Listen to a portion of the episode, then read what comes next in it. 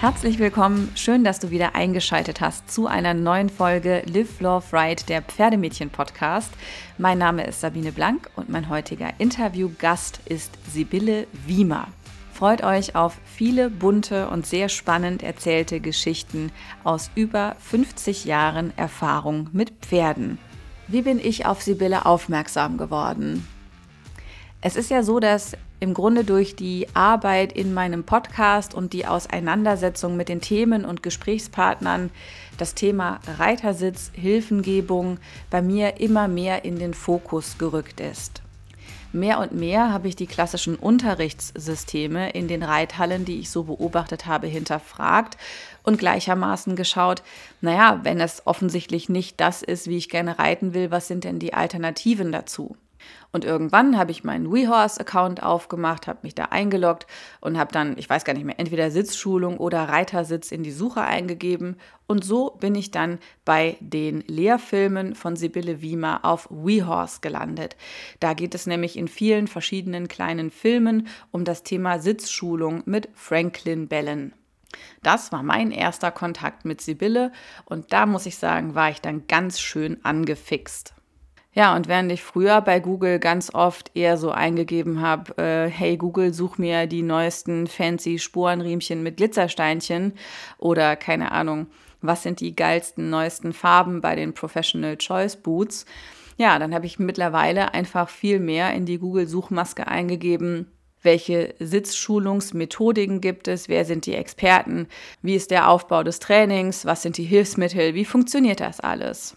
Und wenn das ein Thema für euch ist, dann solltet ihr euch auf jeden Fall auch mit Sibylle Wiemer auseinandersetzen. Ihre Homepage sibyllewiemer.de bietet sehr viele Informationen. Sie selbst ist Diplom-Pädagogin, Reitlehrerin, Reitpädagogin, hat in ihren über 50 Jahren Erfahrung unter anderem als Voltigiertrainerin, als Trainerin Pferdeausbildung gearbeitet mit sehr, sehr vielen Zusatzausbildungen im Reiten aber auch zum Beispiel im therapeutischen Reiten oder der Sparte Reiten als Gesundheitssport.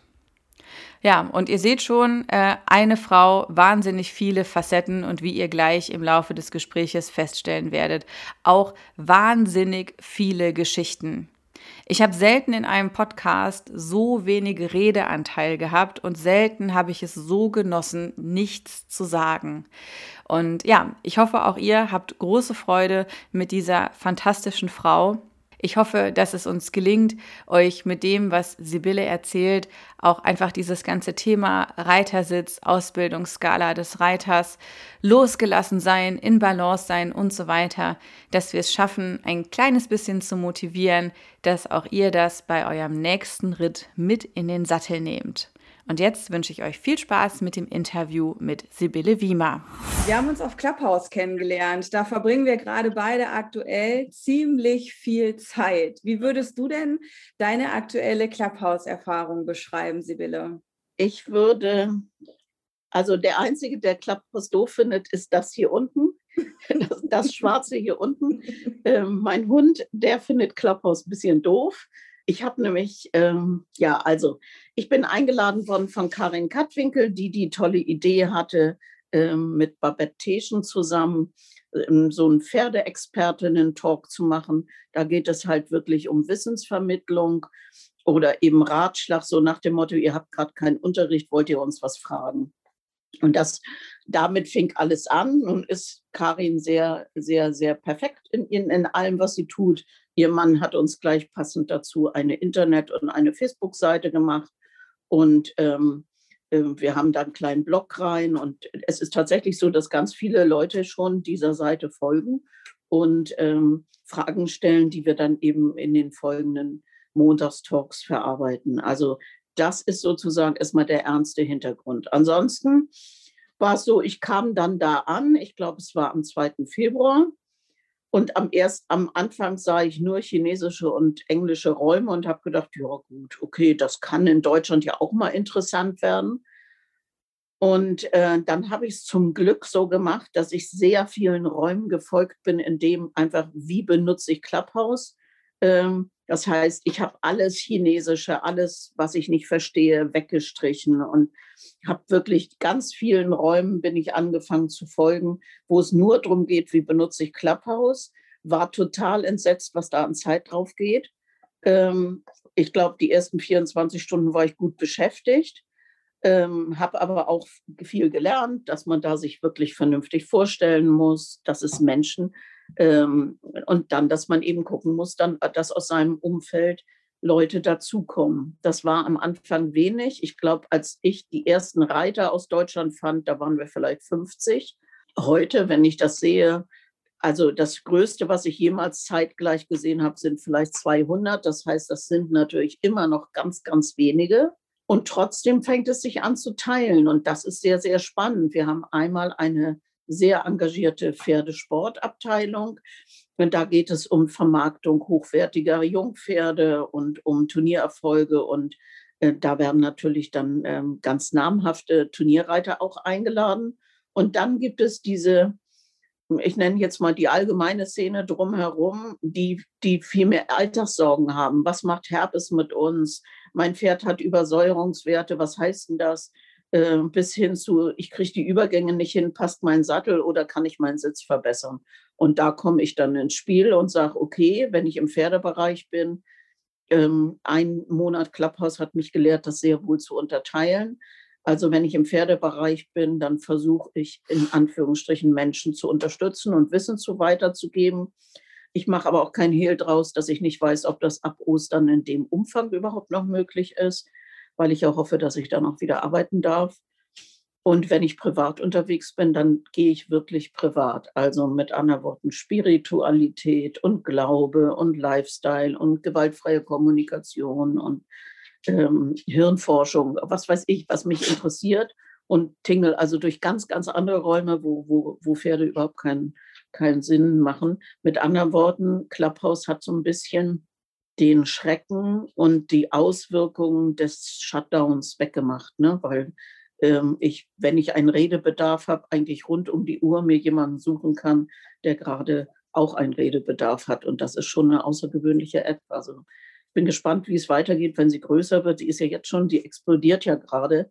Aber ähm, noch ist es ja nur für iPhones. Und wenn die Androiden kommen, dann, wird's, ähm, dann wird das Ding explodieren. Und dann wird es spannend werden, weil jetzt natürlich auch die ersten Leute da rumlaufen, die Gespräche zerstören wollen. Und ähm, jetzt gibt es zum Beispiel Räume, wie man die erkennt und dass man die eben blockt und melden darf. Und wenn man die meldet, zum Glück fliegen die dann auch raus, dürfen nicht wieder zurück.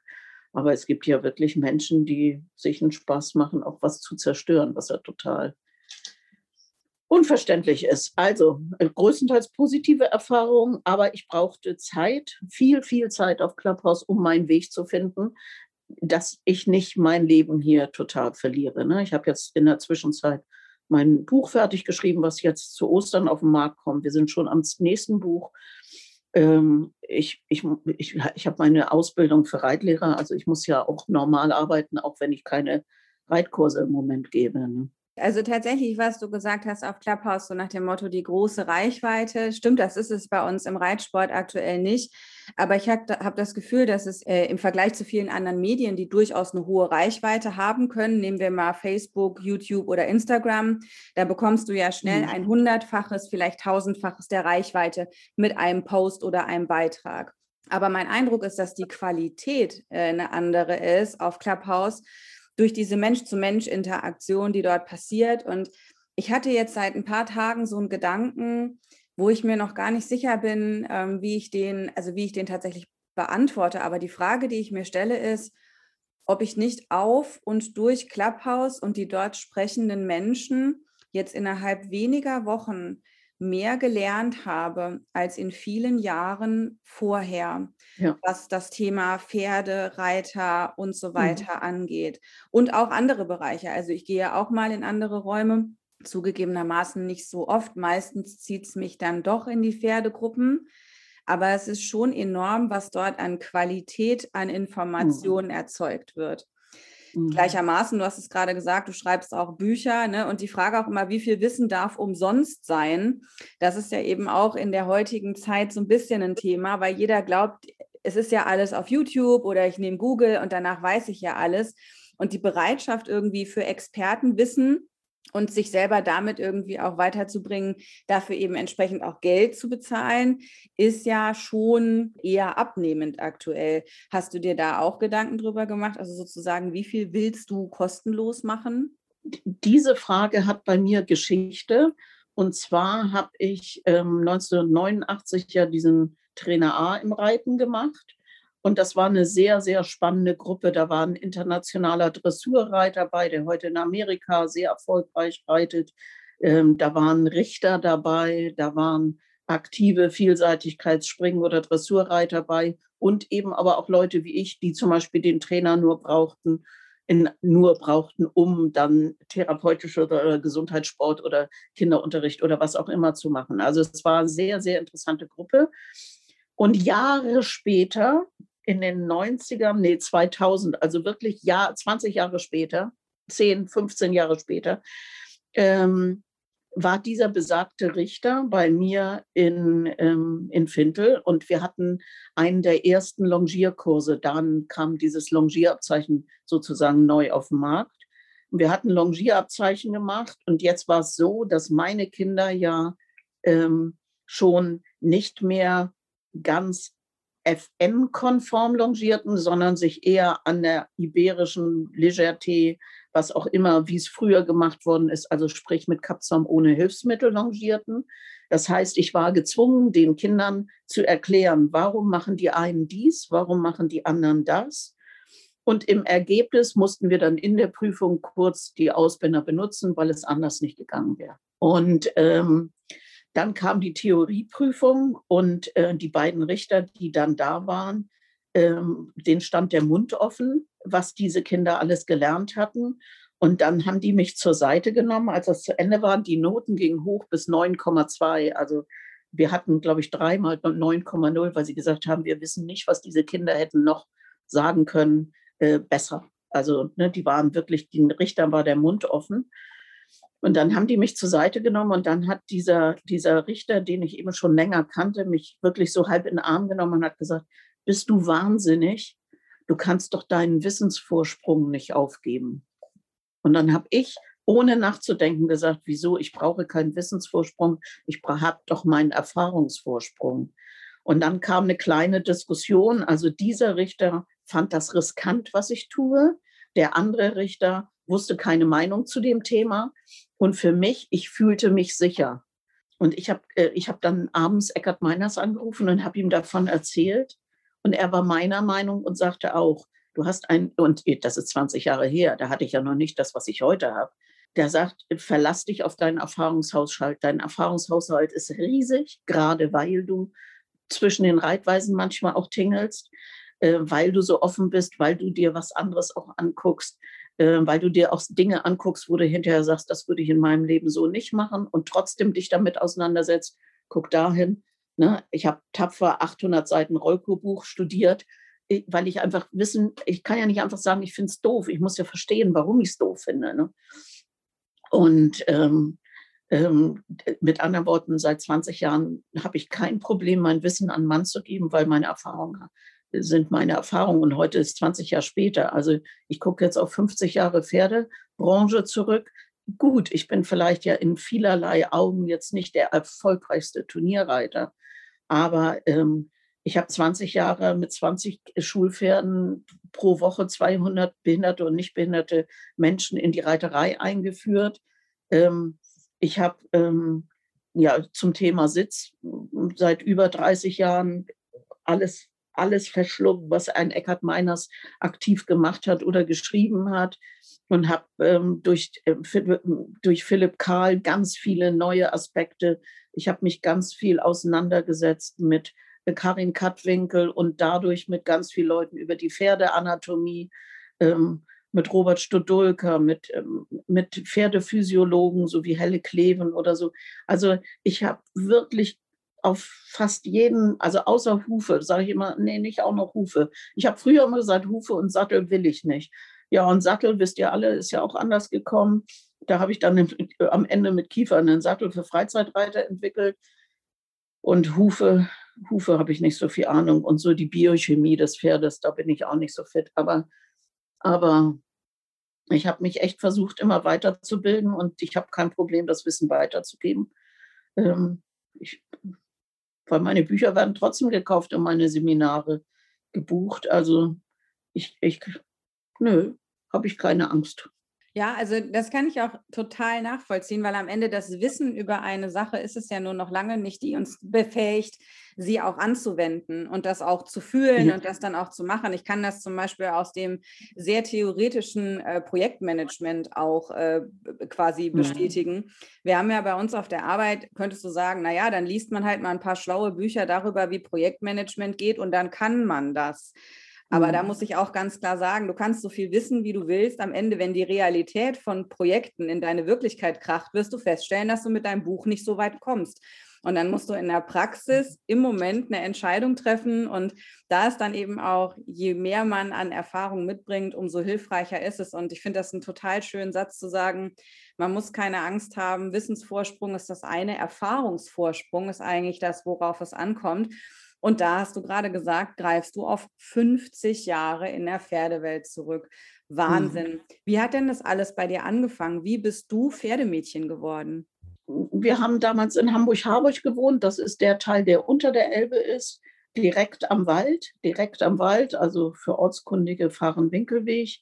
Damals war der Harburger Reitverein dort noch ansässig. Da ist heute ein Neubaugebiet. Der Harburger Reitverein ist ja dann nach Rosengarten gezogen, nach Ehersdorf.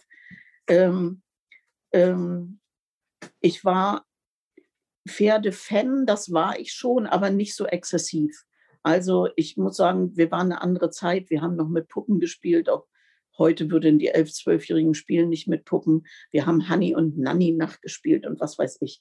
Und wir waren aber auch viel draußen und da war eben eine Vielseitigkeitsstrecke. Und dann haben wir zum Beispiel ganz viel auf diesen Sprüngen rumgeturnt und haben da ähm, Schwebebalken gespielt und was wir alles gemacht haben.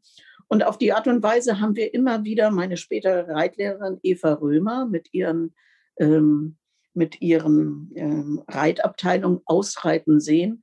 Und im Nachhinein kann ich nur sagen, die Arme, sie hatte jetzt gerade Geburtstag, ich habe sie gefragt, die ist ja auch schon weit über 70 mittlerweile. Ich sage, sag mal, die Schulpferde müssen ja irre brav gewesen sein, weil Maike und ich dann immer, also meine beste Freundin und ich immer im Vollgas mit den Fahrrädern hinter den Pferden hinterher, weil wir wollten gucken, wie die reiten. Also das war mein erster Kontakt zu Pferden. aber da, da waren die auch bestimmt richtig begeistert von euch. Ja, aber da Eva nie was gesagt hat, ich meine, die hätte ja auch mal sagen können, ey Kinder, das fürchten die Pferde. Macht das nicht. Das hat sie aber nicht. Also vielleicht war es nicht so wild, wie also da oben muss man immer erst einen sehr steilen Berg rauf, weil, ähm, also ist egal, die Harburger Berge sind halt für Hamburger schon steil rauf und runter. Es kann natürlich auch sein, dass dadurch, dass sie dort oben, wo wir waren, nur Schritt reiten konnte, dass es dadurch nicht so schlimm war.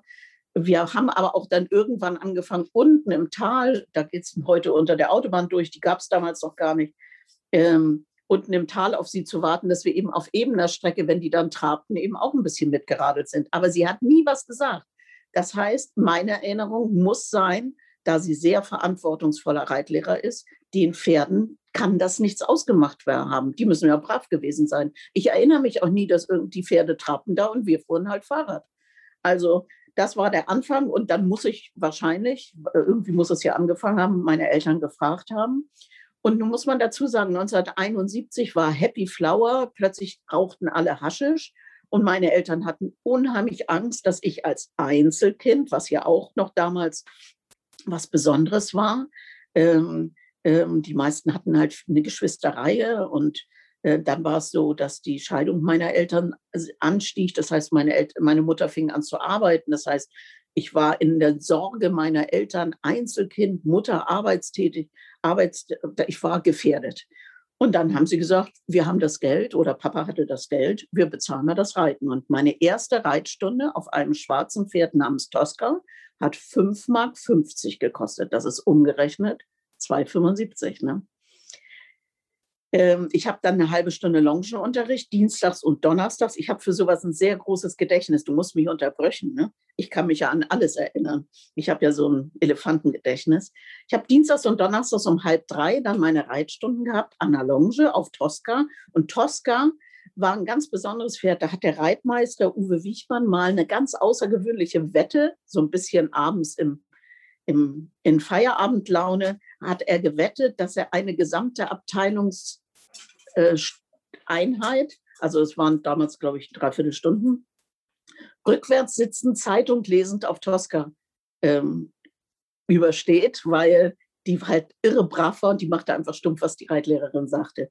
Und das hat er gewonnen. Der hat tatsächlich eine Dreiviertelstunde rückwärts auf diesem Pferd gesessen, eine Zeitung in der Hand und hat natürlich noch Faxen gemacht und hat, gut. Ja, man kann auch mal Spaß haben, oder? Und, ja, das Wahnsinn, ähm, was für eine Geschichte. Schade, dass es da nicht so war, dass jeder ein Handy hatte, mit dem er mal nein, eben ein Bild machen kann. Wird, und der Mann hatte einen Sitz. Ich habe leider von Eva habe ich sieben Sekunden Reitersitz als Vorbild für mich. Aber ähm, oh Mist, jetzt habe ich was gedrückt. Mist, was habe ich Nicht gemacht? so schlimm, du hast nur kurz dein Video weggemacht. Moment, wieso kriege ich das denn jetzt nicht wieder? Ist von hier aus schwer zu sagen. Da bist glaub, du wieder. Ja. Oh, Entschuldigung. Gar kein Problem. Es war so eine große Benachrichtigung da, dass ich dich nicht mehr sehen konnte. Na gut, kümmere ich mich also nicht drum. Ähm, und der Mann hatte einen gigantischen Sitz. Ähm, ich habe schon immer überlegt, ob ich mal bei seiner Tochter nachfrage. Der ist leider ja schon seit 22 Jahren tot. Ähm, ob die noch Filme von ihm haben, vielleicht irgendeinen alten Super 8-Film, weil auf meinen Super 8-Film reitet immer nur Eva. Und äh, meine Mutter hat natürlich Super 8 Filme gemacht. Also es gibt Filme, wie ich ein Vierteljahr reite, im Galopp, ganz brav. Nein, ein Vierteljahr nicht, aber Dreivierteljahr reite oder so. Da gibt es Filme von. Es gibt auch Filme von meinem ersten Turniertag und sowas. Aber es war nicht üblich, die Prüfungen zu filmen, sondern meine Mutter hat gefilmt, wie liebevoll ich das Pferd abgepflegt habe und wie, wie Kinder gelacht haben, während wir das Putzzeug gewaschen haben oder sowas. Weil, also es war halt, ein, die Mutter hat einen anderen Blick auf die Gesamtsituation. Ne? Ja, so fing also alles an auf Tosca. Viele, viele, dann bin ich mal wieder krank geworden. Äh, ähm, ich hatte, also ich habe halt eine angeschlagene Lunge, weil ich als Kind mal im Eis eingebrochen bin und hatte dann Grippe, musste sogar über Weihnachten ähm, pausieren. Und da ich immer eine Leseratte war, auch im zarten Alter von elf schon, also ich kann, könnte euch, wenn ich jetzt Zeit hätte, könnte ich euch aus diesem Ausschnitt, den ihr hier seht, der geht hier durchs ganze Buch und, und drüben im Schlafzimmer auch noch. Also ich habe über 1000 Pferdebücher. Ich könnte euch sogar noch die raussuchen, die ich damals geschenkt gekriegt habe. Oh, Reiten Wahnsinn. im Bild, wie man auftrenzt, wie man Hufe auskratzt, Reiten im Bild, so ein Bild finde ich eigentlich eine gute Idee, müsste man eigentlich mal wieder neu machen. Total klasse. Und was weiß ich, irgendwie so verdient man sich die Sporen von Horst Stern war dabei und das habe ich alles verschlungen. Das heißt, als ich dann wieder zurückkam in die Reiterei im Januar, ähm, ähm, habe ich erstaunlicherweise, wie ein Körper halt so ist, das wusste ich ja damals auch nicht, aber Elfjährige lernen ja im Schlaf so ungefähr.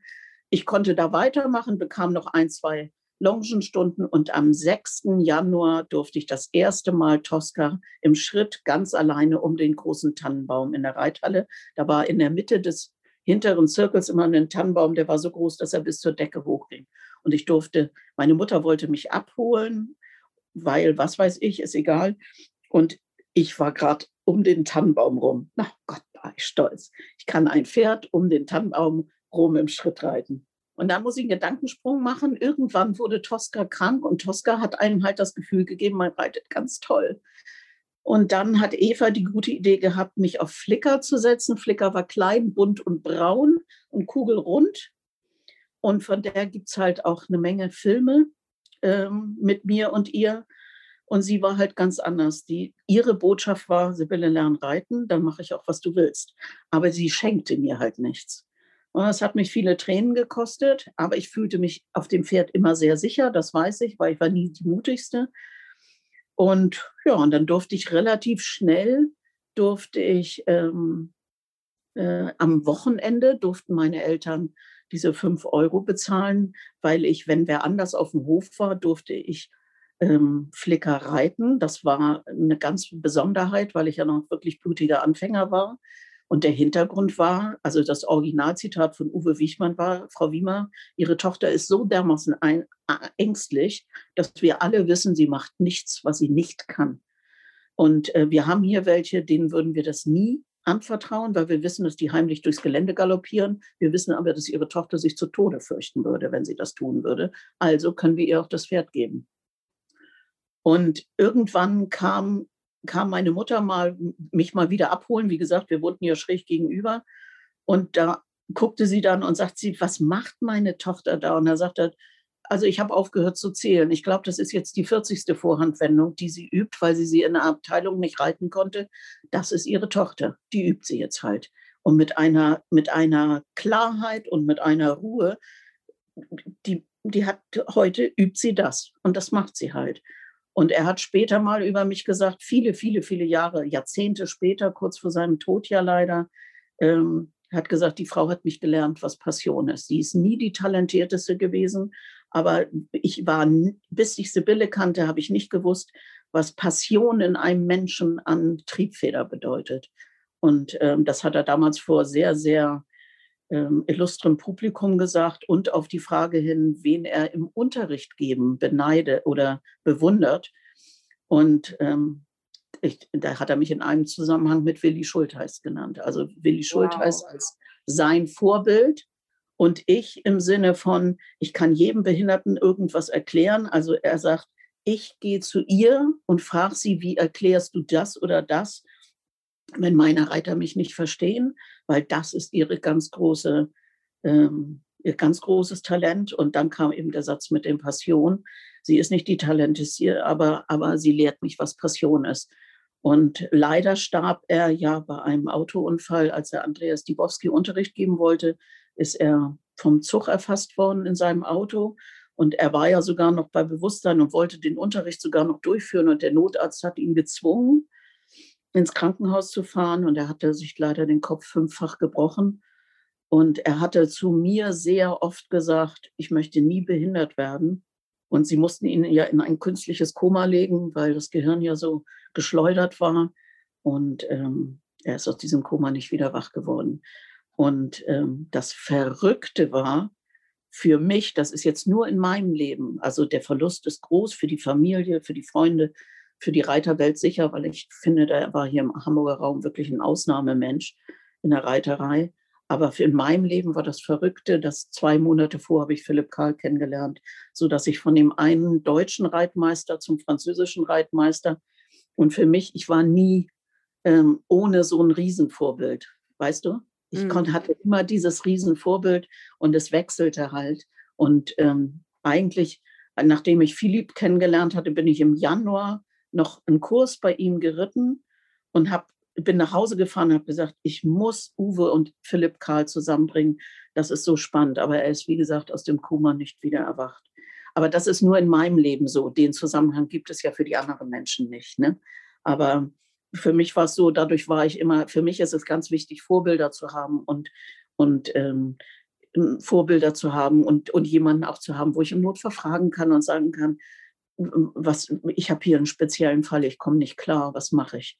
Also, wie sagen meine Reitschüler immer, mein Handy ist ein Fundort des Wissens, weil viele, viele Menschen da drin sind, die ganz schlaue Sachen wissen, die ich nicht wüsste. Wahnsinn.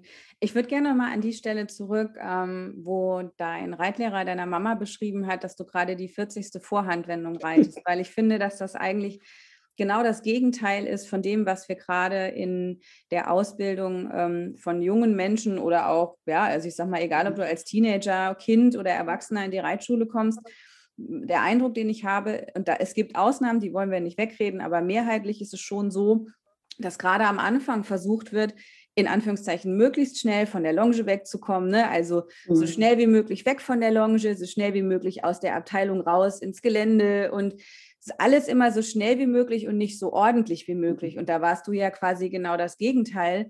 Und auch ich kann mich daran erinnern, dass dieser Moment quasi, es gibt ja irgendwann dann den Punkt im Pferdemmädchenleben, wo dann die Diskussion im Raum steht, kommt man bald von der Longe weg? Und wir haben natürlich alle auch darauf hingefiebert, dass wir nicht mehr an der Longe reiten müssen, und bei den einen war es dann zwei Wochen vorher. Bei den anderen zwei Wochen später. Und das ist so ein ganz wichtiger Moment. Ich kann diese Aufregung, wenn ich mich in die Situation zurückerinnere, noch fast körperlich spüren. Das weiß ich, wie wir da vor diesem riesen Hallentor standen, über das wir ohne so eine Cola-Kiste gar nicht drüber gucken konnten. Also genau. Also standen immer mhm. Cola-Kisten, damit mhm. wir über die Bande in die Halle reinschauen konnten.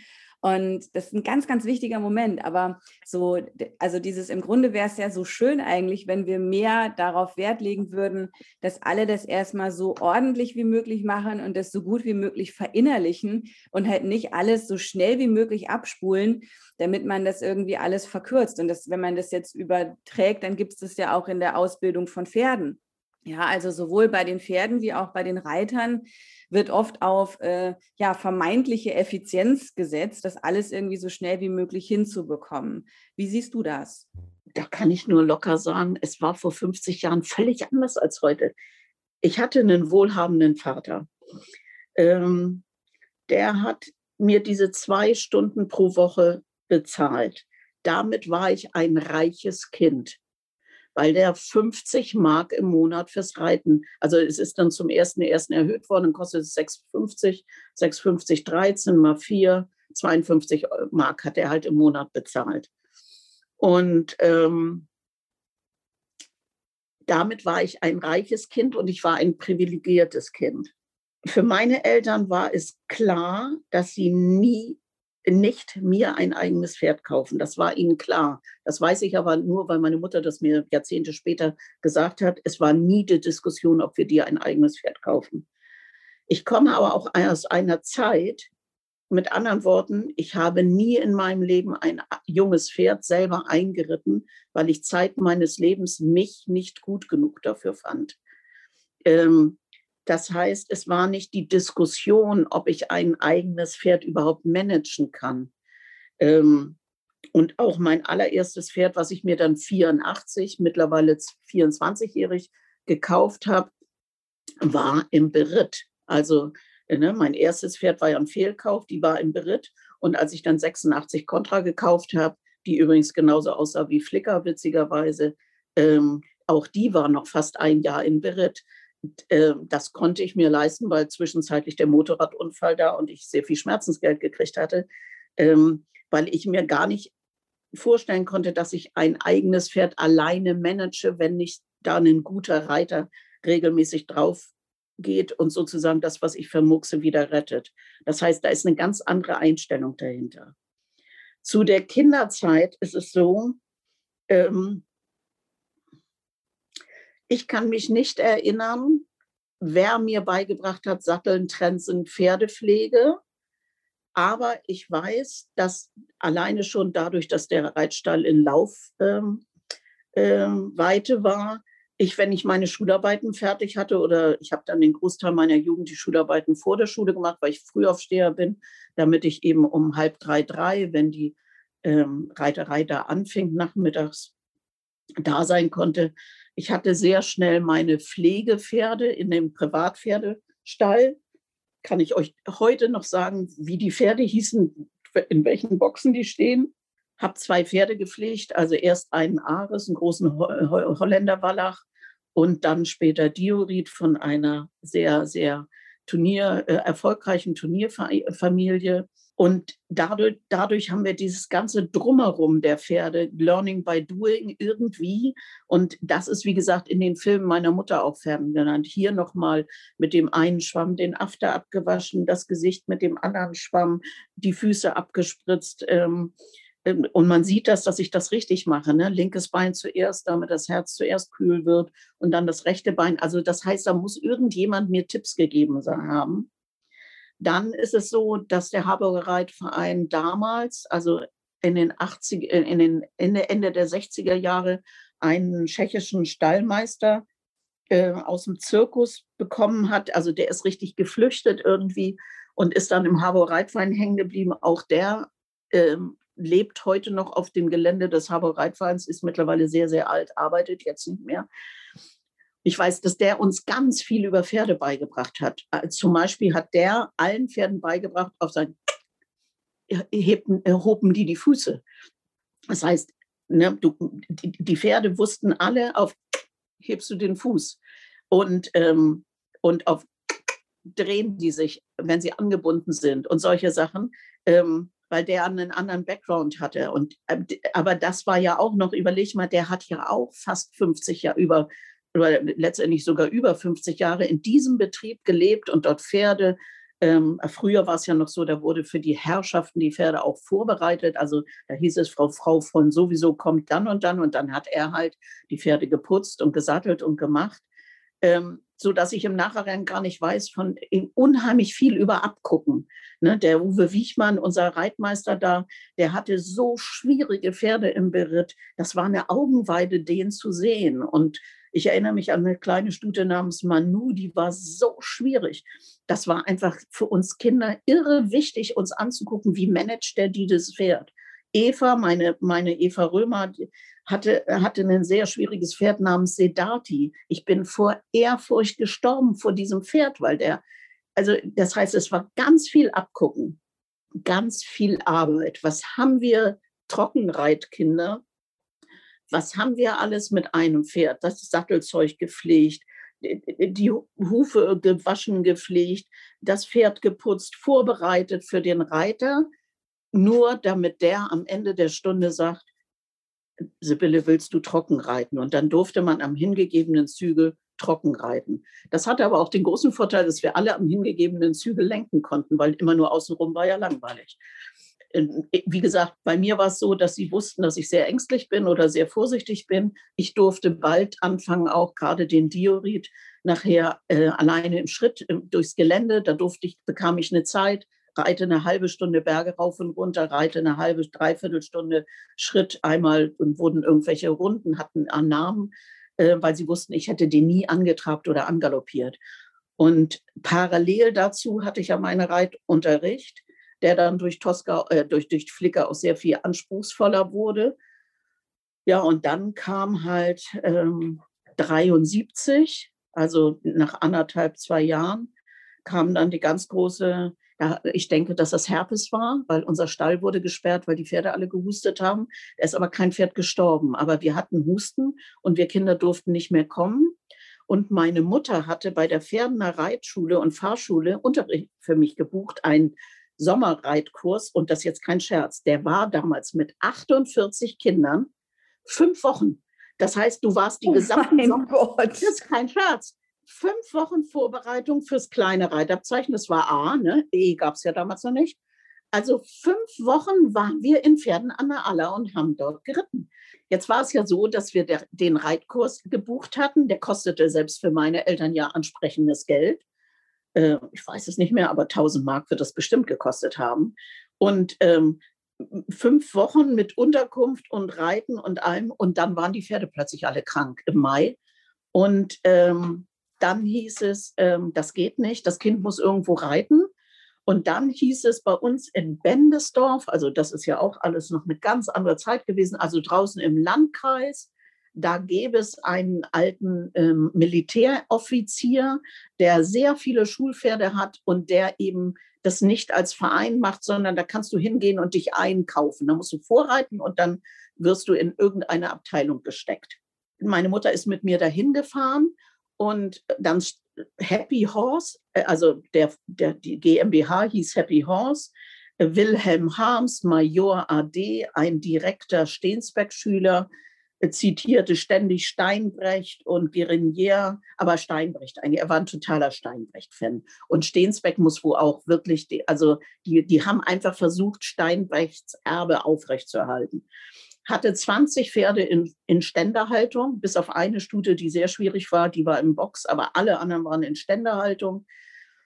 Äh, Kinder waren zu zwölf in der Abteilung und es herrschte eine Di Disziplin, das wäre heute nicht mehr möglich. Ich glaube, heute würde man den Mann wegen Kindesmisshandlung ver verhauen, äh, verurteilen. Und dann stand er da vor mir mit seiner unbeschreiblich dicken Brille, der hatte so ganz dicke Brillengläser und mit seinem dicken Bauch so. Und da sagt er, Willst du den Jungen holen? Die ist aber ein bisschen schneller manchmal auch oder ein bisschen wilder oder so. Oder willst du das alte Pferd, was alles kann und faul ist? Und dann habe ich nur gedacht, oh Gott, jung und wild und Polen, das geht gar nicht. da ich ja auch aus so einem elitären Stall kam, da gab es keine Polen, oh Gott.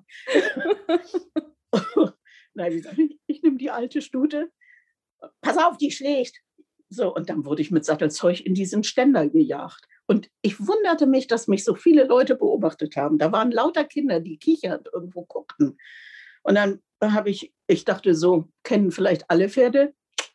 Es geht rum. Äh, erste Erfahrung, nein. Uri, Uriel, der Erzengel des Teufels, ging gar nicht rum. Ja, dann habe ich sie irgendwie gesattelt.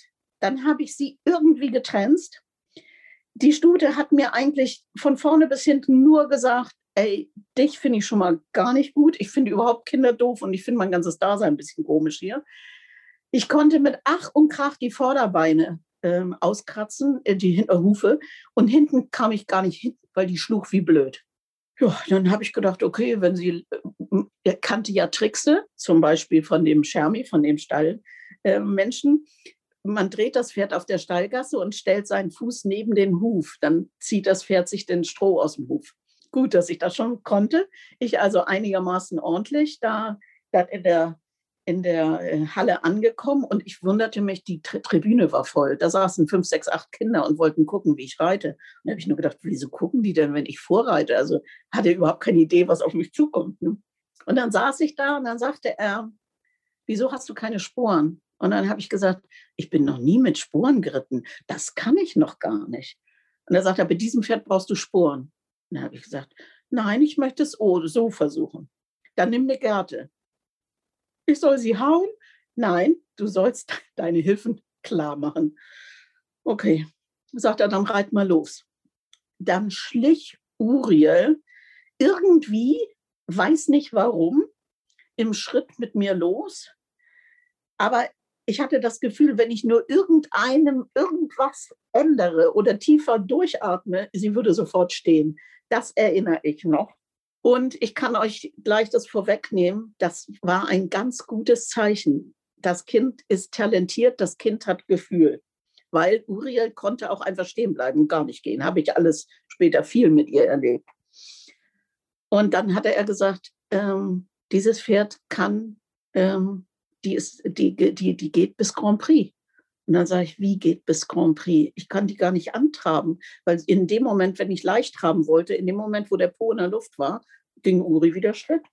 Und da sagt er, was willst du sehen? Eine Acht ohne Wechsel oder eine Traversale im Galopp? Ich hatte weder eine Ahnung, was das eine noch, was das andere ist. Und dann habe ich gesagt, eine Acht ohne Wechsel. Ja, dann hieß es, bring mir einer meine Sporen. Dann kamen solche Rädersporen. Ähm, dann bring mir einen Hocker. Dann stieg dieser damals schon weit über 70-jährige pummelige Herr auf dieses Pferd, knotete den Zügel auf den Hals, legte seine Hände auf seinen dicken Bauch und sagte, du musst ein Stück zur Seite gehen, stell dich in die Ecke. Und dann ritt der mir ohne Bügel, ohne Zügel, einfach so eine Acht ohne Wechsel vor. Das heißt, das Pferd ging im Außengalopp eine Wolte, auf, auf der einen Seite im Außengalopp, auf der anderen Seite im Innengalopp. Er parierte durch macht er das Ganze andersrum und dann sagt er, er will es auch nochmal mit Wechsel sehen und dann hat er fliegend gewechselt in der Acht, ohne, also mit und ohne Wechsel. Und dann habe ich zu ihm gesagt, das möchte ich auch. Und damit war unser Schicksal besiegelt. Ähm, ich bin dann bei ihm vier Wochen lang geritten. Es gibt davon ein Foto. Ich will mal gucken, ob ich das habe sogar. Total süß. Total süß. Also von, von Flickr habe ich schon was gesehen, aber Uri, Mal gucken, ob es ein Uri-Bild gibt. Nee, ein Uri-Bild gibt es gerade nicht, aber das, es gibt tatsächlich. Ach doch, da ist sie. Das bin ich auf Uriel im Sommer, drei, im Sommer 73. Ja, geil. Ja, war eine alte Heidelberg-Stute, eine Holsteiner Stute. Ich bin dann mit der, wir sind wie gesagt viel draußen geritten. Dann kam Pferden, dann habe ich fünf Wochen Pferden in aller, habe Inge Vogel kennengelernt, also damals auch Inge Klüver. Ähm, ich habe damit einen Einblick in die Hannoveraner Zucht gekriegt, weil die gerade ähm, den Don Carlos gezüchtet hatten. Also, ach, das war ja war eine tolle Zeit, muss ich ganz ehrlich sagen. Bin dann nochmal in Harburger Reitverein zurück und im Frühjahr ähm, 1974 ist der Harburger Reitverein umgezogen. Und im Haber-Reitverein 1974 war es noch die Privatreiter und die Schulis. Das waren noch zwei Leben. Und da meine Eltern ja ganz klar hatten, dass ich kein eigenes Pferd bekomme, haben sie mir freigestellt, denn meine Mutter jetzt sowieso fahren muss. Willst du nach Ehersdorf oder willst du nach Bendesdorf? Und dann habe ich gesagt, ich gehe nach Bendesdorf und das Schicksal meinte, ist ganz gut. Der Mann ist nämlich dann ein Jahr später witzigerweise nach Harburg gezogen, äh, was dann wieder das Ganze erleichterte, weil ich Bus fahren konnte äh, mit seinem ganzen Stall und allem drum und dran. Und das heißt, ich war dann noch einen Augenblick in, in Harburg geblieben ähm, und bin dann im 74 das zweite Mal in Pferden gewesen, war da aber noch nicht gut genug fürs silberne Reit, Reitabzeichen und habe dann eben das A-Abzeichen nochmal gemacht. Das war ein toller Kurs. Wir waren ähm, immer noch 48 Kinder. Wir waren aus sieben Nationen. Das heißt, in dem Kurs wurden alle Sprachen gesprochen. Portugiesisch, ähm, Englisch, Französisch und Deutsch war ein toller Kurs, also richtig klasse, aber wir haben auch viel Quatsch gemacht. Joachim Weist war damals ganz neu, der hat noch lange von diesem Kurs erzählt, weil wir waren echt kaum zu bändigen, aber es hat einfach irre Spaß gemacht. Wir waren alle zwischen 12 und 18, also das ist natürlich schon mal eine Hausnummer was für eine Leidenschaft auch in, der, in diesen ganzen ja. Geschichten ist. Das ist der Wahnsinn. Und ja. dieser, dieser Schlüsselmoment mit der Acht, also ich, also als du das gerade erzählt hast, ich war auch zwölf und ich stand mit dir in dieser Halle. Und mhm. dieses, dieser Wunsch, das können zu wollen und dieses, auch wie du das beschreibst, mit dem ganz viel Aufsaugen, indem man sich ganz viel anschaut. Ja. Ich kann das total nachempfinden. Würdest du aber sagen, dass das bei den Reitschülern heute auch noch so ist? Ich mach mal, ich, ich, ich hole mal noch einmal aus, weil dann brauchen wir nicht mehr so weit in die, in die Vergangenheit zurückzugucken. Es folgten dann bis zu meinem Unfall, also bis 78, vier Jahre bei Happy, wo ich unter anderem natürlich auch das silberne Reitabzeichen gemacht habe, wo ich mit Uriel auf einem ländlichen Turnier vor einem Uwe Wichmann platziert war. Also es kam noch Moment, ganz das heißt, Du warst mit dem Schulpferd vor deinem Trainer platziert. Vor meinem ganz großen Idol, genau. Wahnsinn. Ja, wobei der hatte halt diese schwierige Stute Manu, ne? und die war eben glotzig. Und Una und, und Uri und ich waren eben, wir waren halt dann nachher auch ganz dicke, ne? ganz, ganz dicke. Also, wenn ich könnte einen einzigen Tag mit dem Mann nochmal leben, das wäre unbeschreiblich. Irgendwann, als ich ein halbes Jahr bei ihm ritt, hieß es, ähm, ich wäre jetzt gut genug, ich könnte in die TL-Gruppe. Also TA war immer von 16 bis 17 Uhr und TL war von 17 bis 18 Uhr in Anführungsstrichen TL heißt, das sind die, die auf Turnier bis L starten dürfen. Das heißt, wir TA-Leute ritten L zu Hause und die TL-Leute ritten M zu Hause. Also immer ein höher als das, was du auf dem Turnier reiten musstest. Das und, heißt, ihr ähm, hattet aber auch richtig gute Schulpferde, wenn ihr mit denen bis ja. M aufs Turnier fahren konntet. Das muss ja richtig ja. gutes Pferdematerial auch gewesen ja. sein. Definitiv definitiv. Der hat äh, mit einem Pferdehändler aus Lübeck zusammengearbeitet. Ich weiß, wir haben ganz viel Pferde so Scheidungsweisen gekriegt, nannte er die immer. Also Pferde, wenn die Leute sich haben scheiden lassen, dann kam plötzlich ein Pferd auf den Markt und dann ging der halt zum Händler. Es war ja alles anders als heute, das kannst du gar nicht vergleichen. Und da waren Pferde bei, die bis M Busch gegangen sind, bis S springen. Also wir hatten ein Schulpferd, der ist bis S springen gegangen. Wir hatten zwei oder drei Pferde, die bis S Dressur gegangen waren.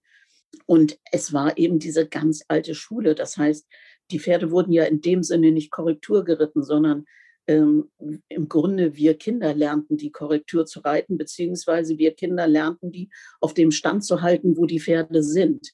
Also wir hätten den Pferden nichts beibringen können. Das hätte ich nicht. Das habe ich erst viele, viele Jahre später durch Philipp Karl gelernt. Aber wir konnten die auf dem Stand halten, wie wir sie, wie wir sie bekommen haben. Ne? Klar, gab es natürlich bessere Reiter, mutigere Reiter, die immer die neuen Pferde als erstes geritten sind. Und er hatte einen unheimlich guten Blick dafür, welches Pferd zu wem passt. Und ich hatte zum Beispiel eine kleine Vollblutstute namens Darling, die ist bis L äh, Busch gegangen. Und die bin ich mal in so einem Kadertraining geritten bis, bis M und höher ähm, vom Kreis. Ähm, und das war zum Beispiel das Pferd, auch das erste Pferd, was ich nach meinem Unfall wieder geritten bin. Weil damals war dann, ich war ich hätte nicht verunfallen dürfen mit dem kaputten Bein. Und Darling war uralt. Und als ich gesagt habe, darf ich wieder reiten? Und meine Mutter und ich vor ihm standen und sagten, er hat jetzt vier Jahre Pause haben müssen und eigentlich traut sie sich nicht. Und dann hat er gesagt, dann tun wir sie in die Hausfrauengruppe, da ist sie nicht überfordert. und sie die Hausfrauengruppe, herrlich. Ja, und da sie reitet Darling und da ist sie sicher. Und er hat halt in diesen vier Jahren zwischen 14 und 18, er hat drei Sachen bei mir rausgearbeitet. Erstens, er hat immer gesagt, sie hat ein ganz feines Händchen. Das hieß im Großen und Ganzen, dass ich die, die Pferde, die empfindlich im Maul waren, oder eine Uri, die auf alles sowieso immer nur sagte, ich glaube, das soll eine Bremse sein, ähm, ähm, ich konnte die halt reiten. Also äh, Uriel, glaube ich, ging mit mir einfach nur, weil sie mich liebte und ich sie liebte sie. Und natürlich konnten wir auch irgendwann alle Füße auskratzen und das Pferd und ich waren unzertrennlich.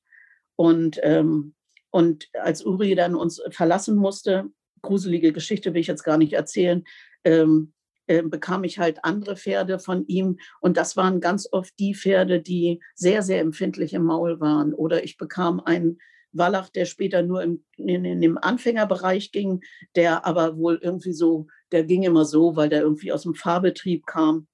Und den hab, das konnte ich mit seiner Hilfe tatsächlich dann regeln, dass der sich ganz normal ans Zügel stellen ließ, wie alle anderen auch. Ähm, das war das eine, was der sehr genau raus konnte. Das zweite, jetzt wird es lustig. Hier steht alles drin. Da steht alles drin. Du siehst, ich habe mich vorbereitet. Das Heft liegt bereit. Die ich sehe das, ich sehe das. Die Reitkultur über den Galopp. Da kommt ein Artikel von, ist ein Artikel von mir drin. Und ähm, da schreibe ich drin, dass ich eben bei diesem Willem Harms reiten durfte und dass, wenn wir uns nicht, äh, wenn wir uns nicht brav verhalten haben, wenn wir Widerworte hatten, wenn wir dazwischen gequatscht haben, wenn wir das Pferd nicht ordentlich geputzt haben oder was weiß ich, was wir alles gemacht haben, dann mussten wir immer Steinbrecht rezitieren. Dann kam das Gymnasium des Steinbrechts, das habe ich jetzt nicht hier liegen, das ist, ich habe ja noch das ganz alte, so ein blaues mit Stoff drumrum, ich weiß nicht, wo es ist. Ähm, und ich musste immer Galopp. Und ich habe mittlerweile bei Facebook Leute aus dem Zeitalter wieder getroffen. Und stell dir vor, die, da war es eine bei, die musste immer Schulter herein. Ich konnte immer gut seitwärts reiten, aber Galopp war meine Schwäche. Sie konnte super gut galoppieren, aber die kriegte das seitwärts nicht so gut hin. Das heißt, wir glauben heute posthum, dass der Mann uns immer das hat runterbeten lassen, was wir nicht konnten. Überleg mal, was für ein was für ein Kopf der sich gemacht hat, was wir ja alle gar nicht zu schätzen wussten. Und dann kam es eben so, er war ja nun mittlerweile an die 80 und dann sagte er, kannst du die Longe führen und ich gebe den Unterricht.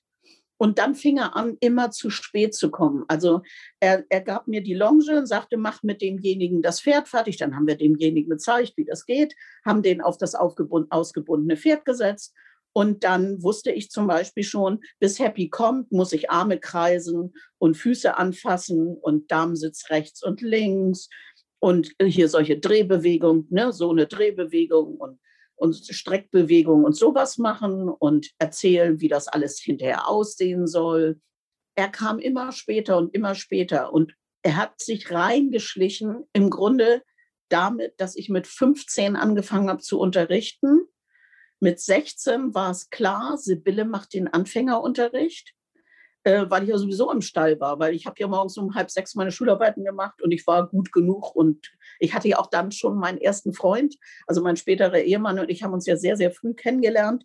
Das heißt, ähm, ähm, ich musste nachmittags ja auch Zeit scheffeln, damit ich dann abends den Freund und morgens die Schule, muss man ja alles geregelt kriegen. Und ähm, dann fing er an, da war ich 16, das weiß ich noch genau, weil ein Ehepaar, also der Mann lebt leider nicht mehr, aber die Frau lebt heute noch und ich weiß, wann die angefangen haben. Und die sagen, die erste Reitlehrerin, die wir hatten, warst du. Wir haben mit zwölf Mann in der Abteilung gestanden und dann kamst du mit deinen 16 rein und hast gesagt, ich fange mit euch an, die Pferde aufzuwärmen. Und da war genau das Gleiche immer, er kam immer später, er kam immer später. Wir erinnern uns, wie er immer so, da war so eine Hallentür, wie er immer dann so um die Ecke guckte und uns mich beobachtet hat. Und ähm, irgendwann haben die, äh, dann kam er immer rein und sagte, Rapport, was hat Sibylle mit euch gemacht? Und dann mussten die erzählen. was habt ihr dabei gelernt? Mussten sie erzählen. Ja, wir üben Viereck verkleinern und vergrößern und wir müssen darauf achten, dass das Pferd gerade gerichtet bleibt. Wie hat sie euch das erzählt? Und dann mussten die immer wiederholen. Überlegt mal, pädagogisch hochwertvoll. Learning by doing und gleichzeitig das Aussprechen, was man gerade gelernt hat, mit eigenen Worten. So, und dann sagte er, ich übernehme. Und dann, danke, Herr Harms. Und dann bin ich aus der Halle gegangen und habe dann brav gesessen, weil die Bühnemanns haben mich immer nach Hause gefahren. Also Mama musste mich dann nicht mehr holen. Und äh, irgendwann in der Zeit hat er gesagt, das Unterrichten ist ihre Stärke das Unterrichten ist ihre ganz große Stärke und ich werde das in meinem Leben fördern. Er ist leider dann relativ, also ich würde sagen, senil geworden. Es, also das Letzte, was ich von ihm erinnere, ist, dass er, ähm, ich bin dann ja ausgefallen mit 18 für vier Jahre durch den Motorradunfall. Und äh, das Letzte, was ich von ihm immer erinnere, ist, dass er halt mit weit über 80 in seinem Büro saß und Reitunterricht gegeben hat. Und ähm, er, war dann auch nicht mehr in unserer Zeit. Also ich bin da mal reingegangen und habe gesagt, hallo Herr Harms. Und dann sagte, er, ach schön, dass du da bist, du reitest Hella. Hella war so ein totales Anfängerpferd. Das war schon fünf Jahre tot. Mhm. Also, ähm, und in Anführungsstrichen, die Dame, die das für ihn dann weitergeleitet hat, die hat ihn da einfach sitzen lassen, weil er war einfach glücklich in seinem Leben. Hat ihn geholt, hat ihn gebracht und das ist das Letzte, was ich von ihm erinnere. Und er ist dann, glaube ich, mit 88 oder 89 gestorben. Und was für ein Geschenk, weil im Grunde hat er aus seinem Schulbetrieb eine kleine hannoversche Kavalleriereitschule gehabt. Der Tonfall war streng. Wir haben auch echt mal einen auf den Kopf gekriegt. Also der hat mich mal, einmal hat er mir die Peitsche über den Rücken gezogen, weil ich mich habe mitten im Parcours fallen lassen, weil ich mich gefürchtet habe. Ne? Ja, ich hatte ein Pferd gesprungen namens Annette mit Armeesattel. Und der Ochser war so riesig, der war, also ich, wenn ich so stehe, bin ich 1,50 im Quadrat. Ne? Also dieses 1,58, wenn ich die Hände so mache. Und der Ochser war einfach, die Stangen waren da. Also das heißt, in der 2040 Halle so ein Ochser von ja, 1,50 zum Quadrat und ich habe mich zu Tode gefürchtet. Und dann habe ich gedacht, ich falle einfach bei dem Sprung davor runter. Ähm, und in Anführungsstrichen, wir wussten ja, wie man rauf und runter fällt. Ähm, ich habe die Knie in der Landung aufgemacht und bin kopfheister gegangen und Annette ist diesen Riesenochser alleine äh, gesprungen und dann, ich war noch nicht am Boden angekommen, da hat der mir echt einen übergezogen und hat gesagt, Sibylle, das machst du mit mir nur einmal, ich habe das gesehen. Ne? Ich traue dir nicht zu, was du nicht kannst, spring da drüber. Und dann bin ich da drüber gesprungen. Ja, ja ähm, wäre heute nicht mehr möglich. Wäre heute nicht mehr möglich und trotzdem, ich möchte nicht einen Tag müssen und Kopfsteinpflaster fegen. Das ist ja auch doof. Da gibt es ein Video von mir. Ich ganz schick mit 16, ganz schlank, mit einer abgeschnittenen Jeans. Oh Gott, ich war groovy äh, und fege in High Heels den Kopfsteinpflasterhof. Also dieses Putzen, wir mussten Striche machen. Also das war eine ganz andere Zeit, ganz andere Zeit. Aber gelernt habe ich ohne Ende, weil dadurch, dass ich unterrichtet habe, durfte ich mehr als dieses zweimal die Woche reiten. Ich durfte Uri nachher, als sie uralt war, sowieso bewegen, immer wenn ich wollte. Dadurch habe ich sicher, also ich habe den Mann eigentlich zu, äh, diese Kombi, erst, erst Eva, Uwe als Vorbild und dann Willem Harms, also das ist ein Geschenk. Deswegen sage ich ja auch immer, wenn ich mich kurz vorstellen soll, ich kann mit Stolz und ganz großer Dankbarkeit sagen, ich habe immer super guten Unterricht gehabt weil ich sage mal, mit dem Unterricht, den es heute manchmal in ländlichen Betrieben gibt, da wäre ich ein ganz, äh, äh, weißt du, ich mit meinen Ängsten und ich mein, meinen kurzen Beinen, ich wäre nie ein guter Reiter geworden und auch nie, ich wäre auch nie Ausbilder geworden oder so. Das habe ich echt diesen Menschen zu verdanken. Ne? Ja. Wahnsinn. Wahnsinn. Ey, ganz ehrlich, ich liebe deine Geschichten, Sibylle.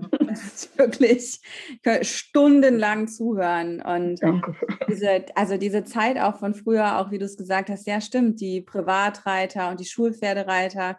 Mhm. Ich kann mich daran auch noch erinnern. Und mein allererster Reitlehrer, so, also so wie ich mich da auch äh, erinnere, war das der einzige, der wirklich auch so richtig auf die Pferde geachtet hat, ne? Und bei dem mhm. wir sozusagen den Pferden gefallen mussten. Und der mhm. uns auch mal in die Sattelkammer geholt hat, bevor es überhaupt losging mit irgendwie Satteln putzen, sondern war auch mal Stretching angesagt. Ne? Und dann äh, musste man halt irgendwie da auch mal so äh, eine Art Gymnastik da machen, ohne Matten, ohne alles. Aber mhm. hey, also es war der Einzige, den ich äh, erinnere, der das irgendwie mal auch von uns verlangt hat. Äh, und das danach irgendwie fand das gar nicht mehr statt. Danach ging es irgendwie in meiner Erinnerung relativ schnell nur noch um Hilfengebung, also halten, vorne halten, hinten schieben, ordentlich mhm. drücken, dann wird es schon irgendwann was. Und wenn es nicht geht, dann können wir ja immer noch die längere Gerte oder den größeren Sporen nehmen. Und das ist so schade, weil ich gerade die ganze Zeit, während du auch erzählt hast, gedacht habe, irgendwie hätte ich gerne in der Zeit reiten gelernt, in der du reiten mhm. gelernt hast. Weil, also natürlich jetzt nicht zwingend mit Ständerhaltung und so, weil da haben wir ja schon, glaube ich, eine Entwicklung gemacht, die mhm. durchaus pro Pferd Wir haben auch ist. viel weniger Pferde, ne? Viel ja. weniger Pferde. Wenn ich sehe, wie viele Ställe es heute gibt, ist ja alles anders. Ne? Aber ich würde noch mal da zu meiner Frage zurückkommen zu den, zu den Kindern und vielleicht einfach zum Mindset, ob du den Eindruck hast, dass es solche Kinder wie euch damals, ob es die immer noch gibt, die wirklich da sitzen, die das aufsaugen, die mit großen Augen eine Reitkunst anschauen und die das Ziel haben, das auch zu haben. Also ich formuliere mal meinen Eindruck. Mein Eindruck ist, dass mehr geguckt wird, ob es nicht auch die Gummistiefel in rosa mit Glitzer gibt und welche Reithosenfarbe sozusagen der nächste Trend ist. Ich habe so das Gefühl, dass die Aufmerksamkeit sich ein bisschen dahin verlagert hat. Ich meine, das könnte jetzt der Moment sein, wo ich wahrscheinlich den einen oder anderen verärgere. Also erstens bin ich ja studierte Diplompädagogin mit ähm, Psychologie und Theologie als Nebenfach, wobei ich ja Theologie voll studiert habe, aber äh, ich brauchte dann halt kein zweites Nebenfach, äh, weil ich ja die Theologie hatte. Vor, vor 15 Jahren ungefähr, weiß nicht ganz genau wann, ist ein Buch auf den Markt gekommen, wenn aus Kindern Tyrannen werden. Und das ist ein Bonner Pädagogikprofessor, ähm, der beschreibt, ähm, wie sich die heutige Kindererziehung auf die Kinder auswirkt.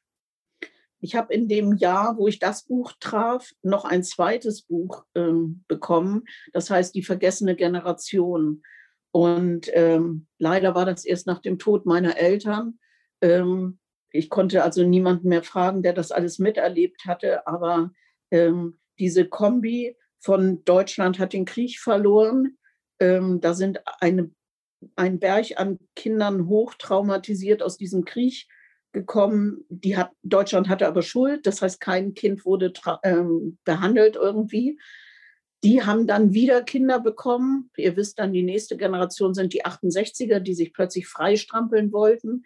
Dann gab es plötzlich die grüne Wolke, antiautoritäre Erziehung. Ähm, parallel dazu nahm die Scheidungsquote immer mehr zu. Und ähm, im Ergebnis hatten wir dann ähm, also die Helikoptereltern sind ja noch die harmlosen, die Rasenmähereltern sind ja noch die schlimmeren. Wir haben Helikoptereltern großgezogen, die auf der einen Seite den Kindern nichts mehr zutrauen. Also ich bin noch, um Eva besser beobachten zu können, in Bäume geklettert und habe von oben, war bestimmt auch nicht toll für die Pferde, habe von oben das beobachtet. Ähm, also ich bin bis 12, 13, 14, also ich ich, ich erinnere mich sogar, dass ich mit meinem ersten Freund, sprich späteren Ehemann, mit dem auch noch auf Bäume geklettert bin. Das hat einfach Spaß gemacht, auf Bäume klettern. Ich musste nur mal gut überlegen, wie ich wieder runterkomme. Also rauf geht ja leicht, runter ist ja das Thema. Viele Katzen kennen genau dieses Problem. Ja, genau. Und, ähm, und wenn ich heute sehe, ähm, halte ich gut fest, pass auf, was auch immer.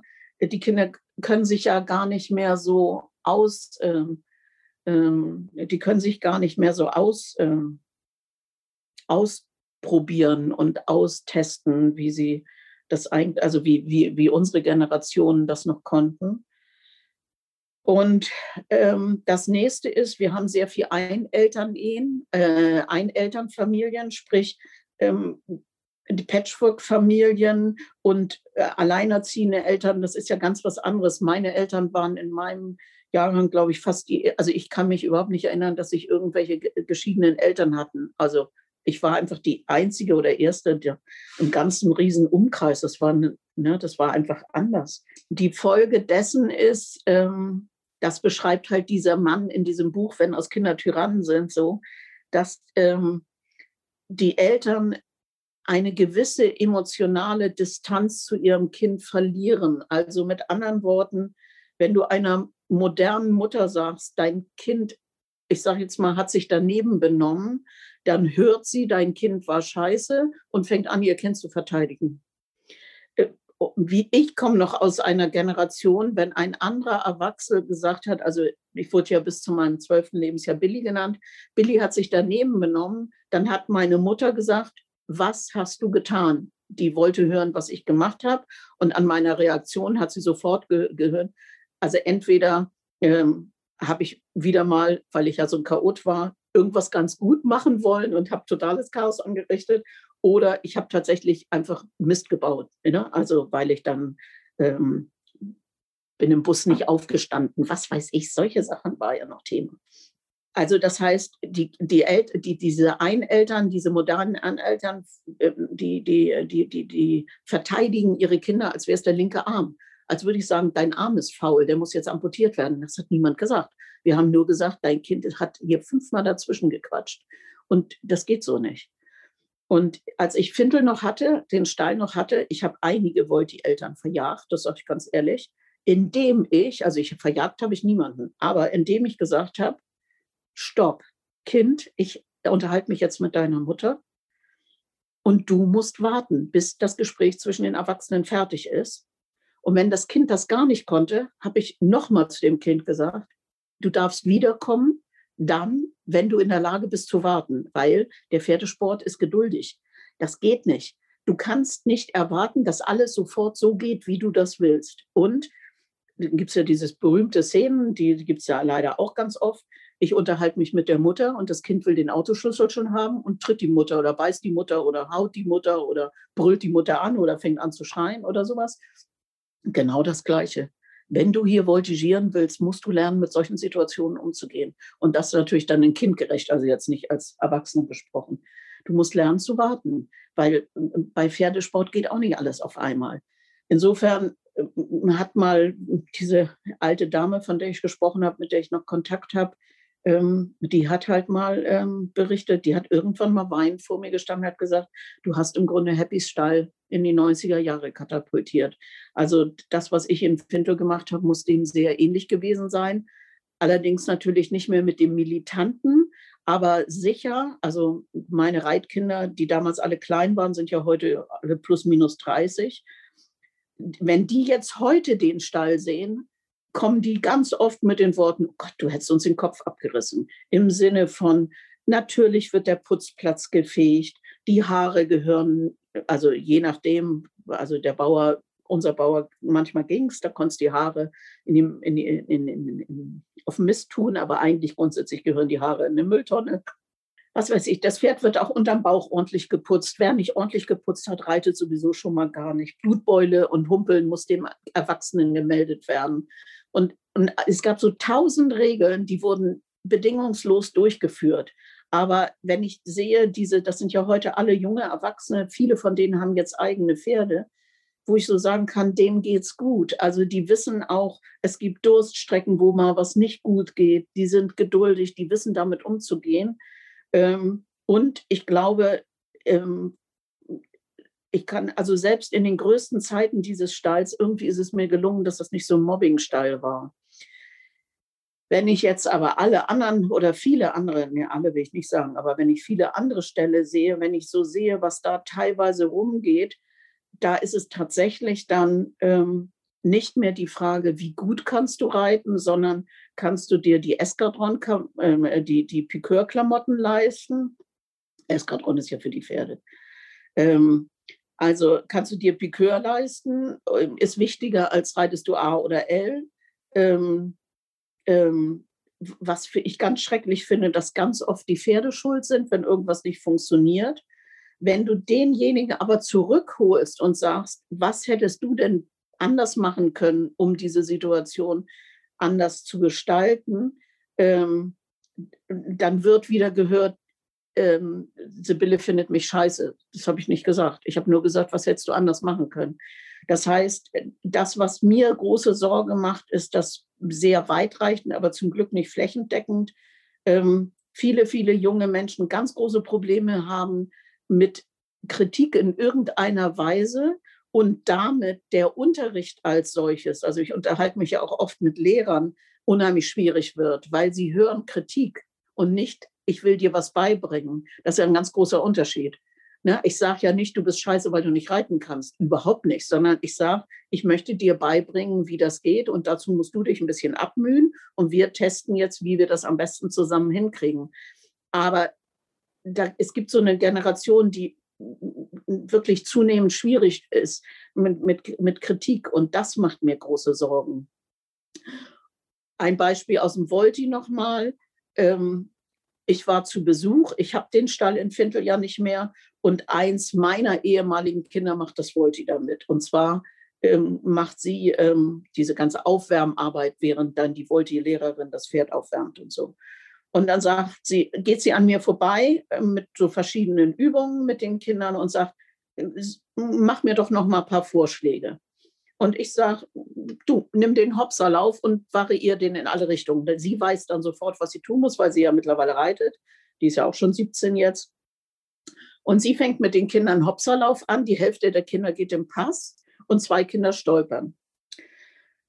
Daraufhin rufe ich ihr zu, mache es mit den Kindern langsam, erstmal im, ähm, im Halten.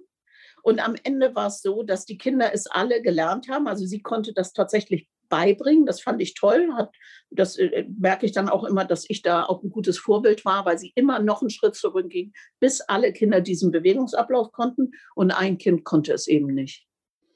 Und daraufhin sagt die Mutter dieses Kindes zu mir, wenn die Kinder jetzt nicht aufs Pferd kommen, dann melde ich mein Kind hier ab. Oh. Und daraufhin habe ich zu der Mutter, äh, äh, dann rattert es in meinem Gehirn. Ich bin nicht mehr Vorsitzende des Vereins. Ich war in dem Moment auch nicht die Volti-Ausbilderin. Und dann habe ich gesagt, ähm, ich habe als erstes gesagt, unterschätzen Sie nicht, wie wichtig cross-koordinative Übungen sind. Sie wissen doch, was das ist. Ähm, bevor, während man sich aufwärmt und bevor man aufs Pferd geht, weil viele der Übungen, die die Kinder gleich auf dem Pferd machen sollen, sind ja cross-koordinativ und das ist ganz wichtig für die Kinder. Und das kam, dann kam genau das, was ich sage. Das hörte sie nicht. Sie pöbelte mich an und sagte, mein Kind ist völlig normal. Und daraufhin habe ich nur gedacht, jetzt halt einfach die Klappe, es ist jetzt auch nicht mehr zu retten.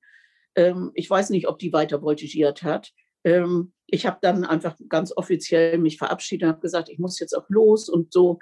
Aber ähm, ähm, ähm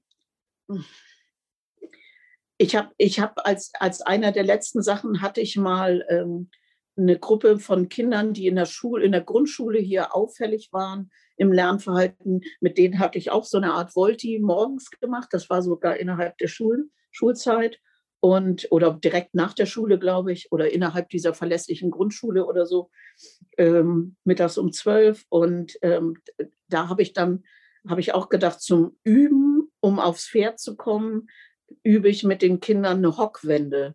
Und ich bin nur nicht so gut zu Fuß, aber eine Hockwende schaffe ich noch irgendwie. Dann gab es zwei, drei Kinder, die konnten das sofort vormachen. Und habe ich gesagt, guckt euch das genau an. Ihr stützt euch mit den Händen auf und hops auf von dem einen auf der anderen Seite. Ja, zwei Kinder fielen hin und eine schlug sich das Knie auf.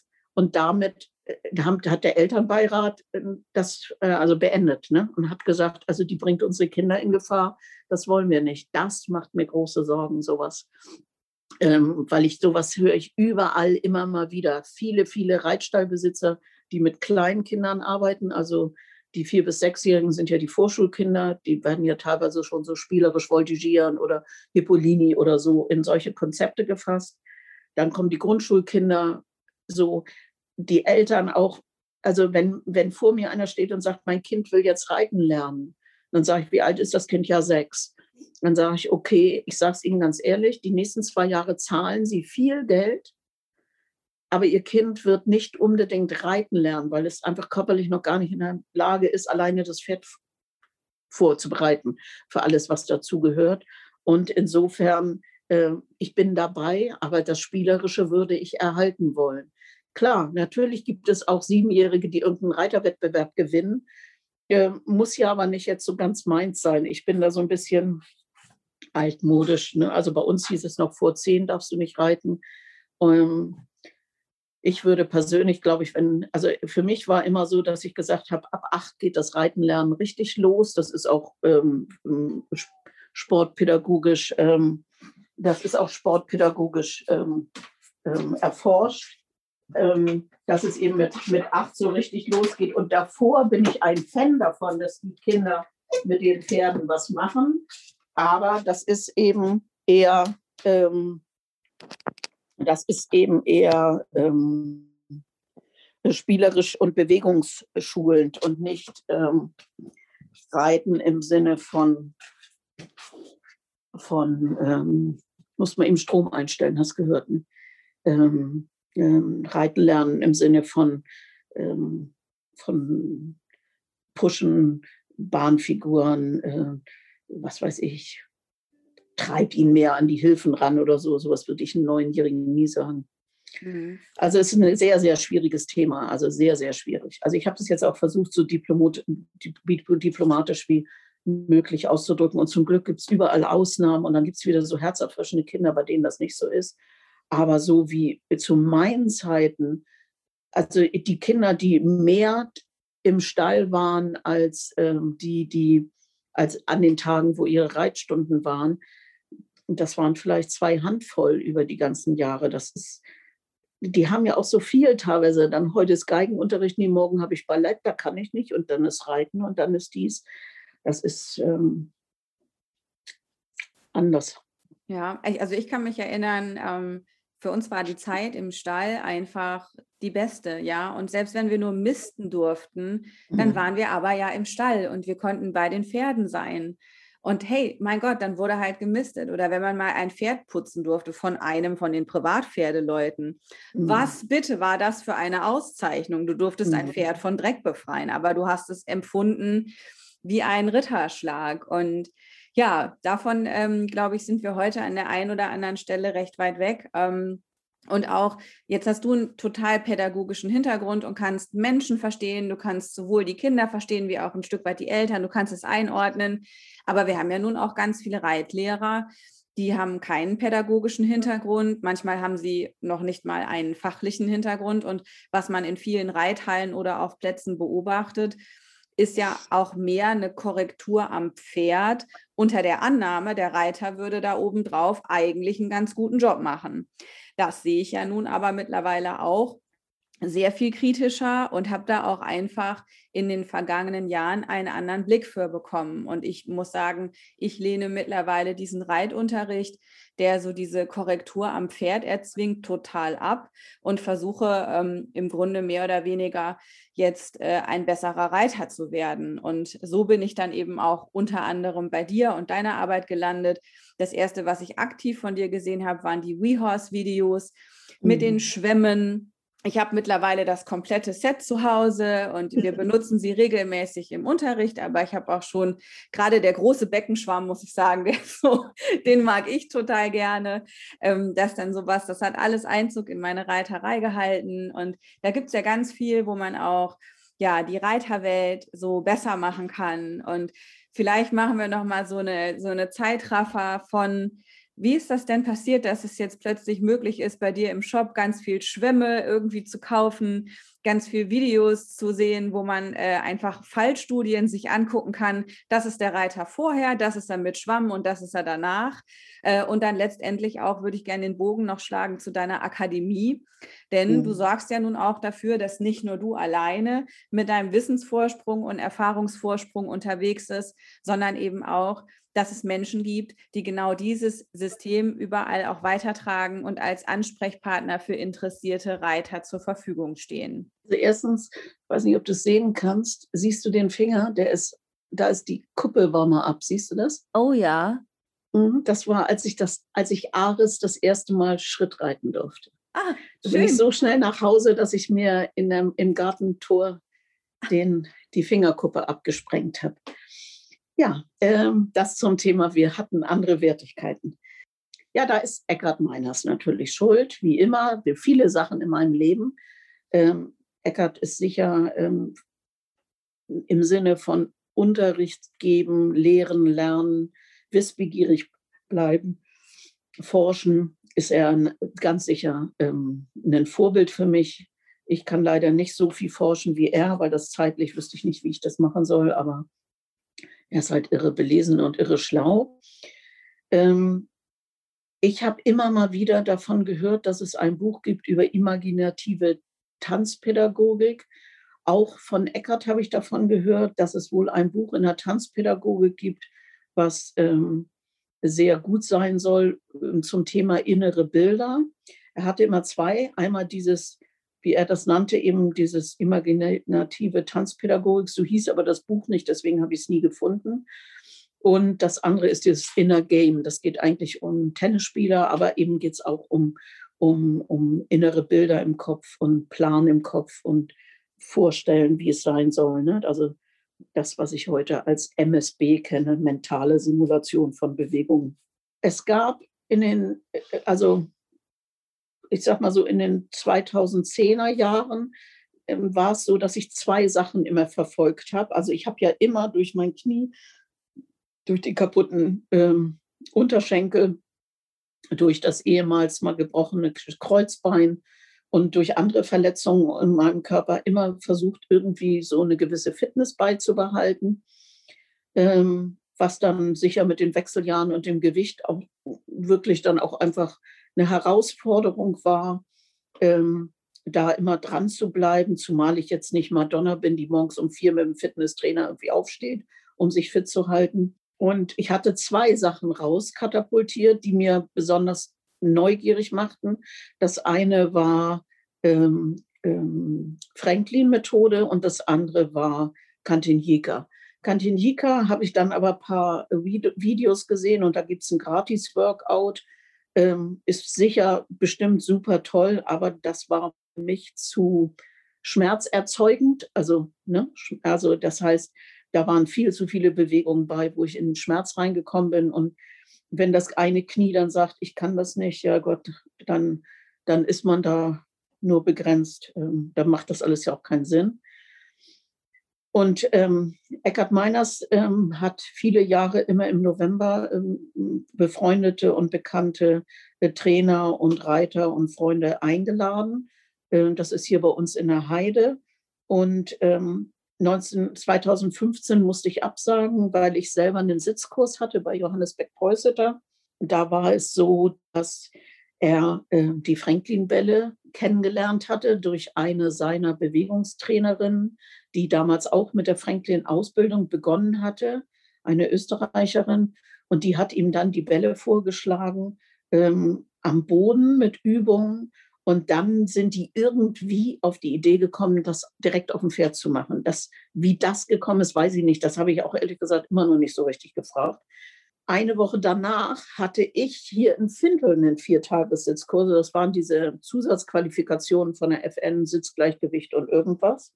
Da ist dann ähm, die Ex-Chefin vom Kosmos Verlag, die ist eine Reitschülerin von mir und liebe Freundin natürlich auch, die ist zu mir gekommen und hat zwei orangene Bälle mitgebracht und hat gesagt, du, der Eckert letzte Woche, der hat hier was gemacht, wir müssen uns da draufsetzen und dann fühlt sich das ganz irre. Und sie war damals schon weit über 60 und setzte sich auf meinen ähm, Haflinger und ritt uns da was vor mit Bälle ohne Bälle. Und wir konnten sofort sehen, dass das Becken lockerer wird.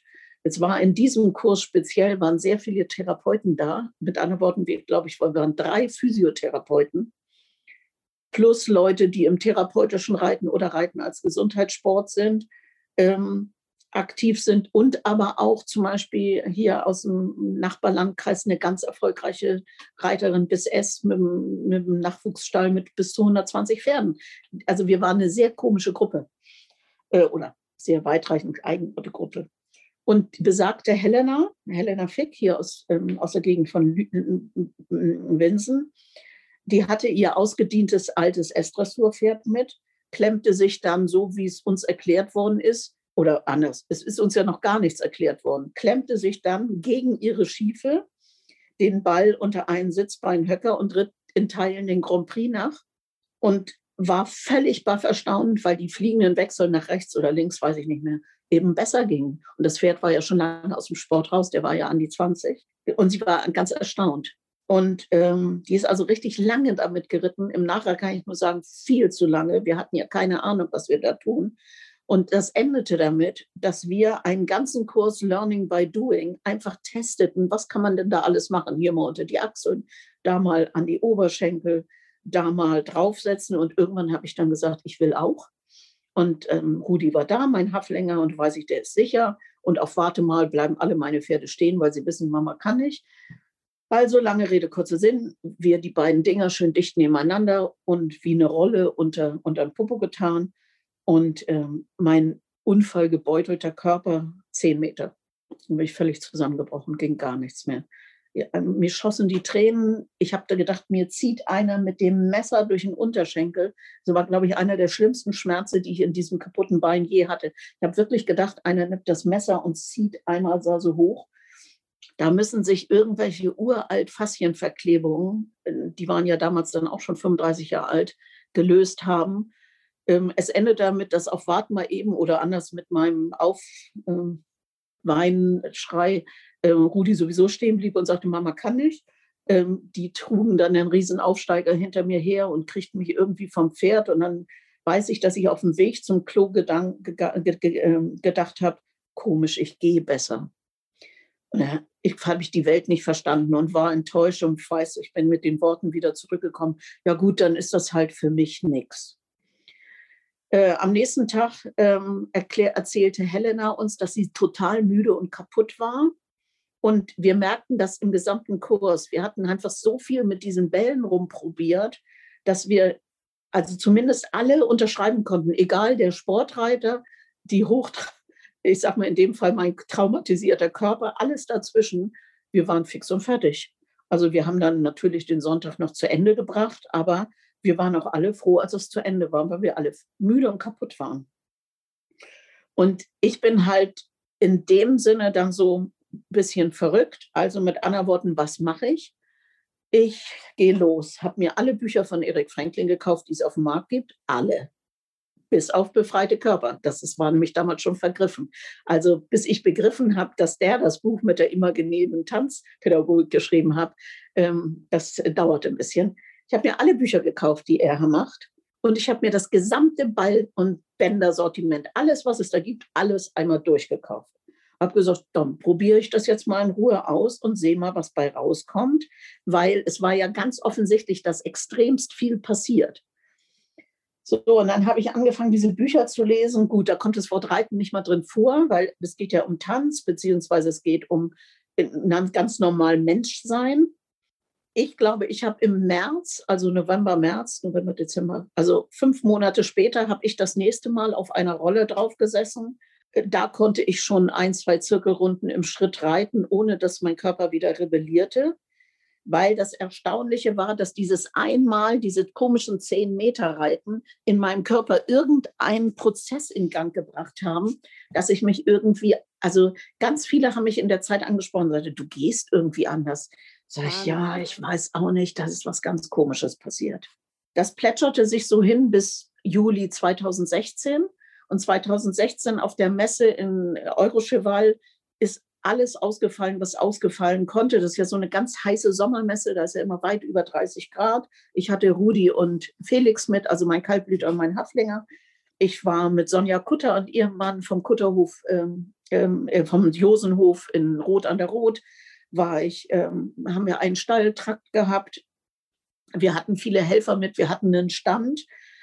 Äh, noch alles ohne Franklin, weil wir ja im Grunde bis in dem Moment noch nicht wussten, was eigentlich auf uns zukommt. Und dann fiel so viel auf. Also der eine konnte ich kommen, weil, weil, weil. Also irgendwie fielen lauter Leute aus. Und dann hat die Messeleitung nur zu uns gesagt, ich weiß, ihr seid nur zu dritt, aber ab halb drei ist der Ring leer. Das geht nicht. Bitte, ihr habt Pferde genug, bevölkert den Ring. Macht, was ihr wollt. Ihr seid völlig frei. Macht uns einfach, damit wir das online stellen können, was ihr als Thema macht. Und da waren Marco Jentsch, Sonja Kutter und ich. Wir waren die einzigen, die noch übrig geblieben sind. Und wir hatten vier Stunden Ring. Ja, und was mache ich? Was kann Sibylle? Sibylle kann Sitzschulung. Und ich hatte meinen Haflinger mit. Ich hatte ein Kind mit, was ich seit ihrem zweiten Lebensjahr kenne. Und habe vier Tage oder drei Tage damals ähm, Sitzkorrekturen verschiedener Art gemacht und hatte die Bälle mit. Die hatte ich mit, weil ich danach ja irgendwo noch hinfuhr. Ich war ja nicht nur zur Messe. Hab Sitzschulung gemacht und da war es so, dass an dem Freitag Leute da waren, die dann am nächsten Tag mit dem Klappstuhl plötzlich da saßen und gesagt haben, macht ihr noch mal so einen tollen Nachmittag, wir haben uns extra Stühle mitgebracht. Und dann kamen die Leute und haben, sind sogar extra noch ein zweites Mal gekommen, weil diese Nachmittage, die waren echt gut. Ich meine, jeder, der mal auf der Messe Aussteller war, weiß, du hast mal Zeit, du kannst dem Publikum in Ruhe was erklären. Und durch Marco konnten wir so interessante Sachen machen. Wir, Sonja Kutter hat zum Beispiel macht Handarbeiten Pferdwärmer, hat er dann zum Beispiel rausgefunden. Wir haben geguckt, Sitzübungen verschiedener Art, machen die den Reiter wärmer. Also wir haben die Thermografie statt immer mit reingenommen. Also es war super spannend, super spannend. Ja, und dann ähm, rief mich der damalige Importeur nur an und sagte, was machen Sie eigentlich gerade? Weil wir haben hier ein Berg an Bestellungen.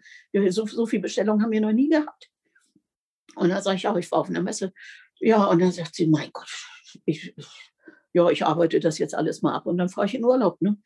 Und ähm, nach einer Woche, da hatte ich mittlerweile wieder so einen Viertageskurs, diesmal in Bamberg, äh, kriege ich über Facebook eine Nachricht. Ich habe mir, nachdem ich sie auf der Messe gesehen habe, alle Bälle gekauft. Ich traue mich nicht anzufangen. Können Sie ein kurzes Video zu Facebook stellen? Nochmal, wie man das erste Mal mit einer Rolle losreitet. Und dann ist dieses vermaledeite Michaela auf ihrer Achaltikiner-Stute, wo dann wir hundertmal erklären mussten, warum ein Achaltikiner nicht so dick aussieht wie ein anderes Pferd. Michaela auf ihrer Achaltik-Stute, der Hintergrund unordentlich, weil wir einfach überhaupt nicht geahnt haben, was da auf uns zukommt. Und eigentlich nur für diese eine Frau, das ist eine Rolle. Ihr könnt sie so wenig aufgepumpt oder aufgepumpt benutzen. Die tun wir hier quer unterm Po, das macht süchtig, das ist toll. Und das Video ist dann ja innerhalb von 24 Stunden schon 20.000 Mal aufgerufen worden. Und ich glaube, heute irgendwie 85.000 Mal, also für ein Pferdevideo schon wirklich viel gesehen worden. Ja, und damit ging es dann los. Also äh, es explodierte dann. Plötzlich wollten alle, alle wollten, dass ich so einen Unterricht mache. Und dann habe ich im November, habe ich dann ganz viele Freunde zusammengesammelt, alles Reitlehrer und habe gesagt, lasst uns da hinfahren, wir müssen irgendwie eine Ausbildung machen. Wir können diese Bälle ja nicht einfach benutzen. Aber da war es eigentlich schon zu spät. Die Bälle waren weit verteilt. Wir haben angefangen, die Ausbildung zu machen. Und ähm, ja, und dann bin ich halt bei Erik Franklin total hängen geblieben. So ist der Webshop entstanden. Ich bin mittlerweile Level 2. 3 konnte ich nicht, weil ich eine Bauch-OP hatte. Also 3 habe ich nur teilweise. Ähm, bin Level 2 Bewegungstrainer bei, also Franklin Bewegungspädagogin Level 2. Dann habe ich eine Ausbildung gemacht über Faszien im Rücken, Faszien im Becken, Faszien in der Schulter, Faszien im Kopf und Hals.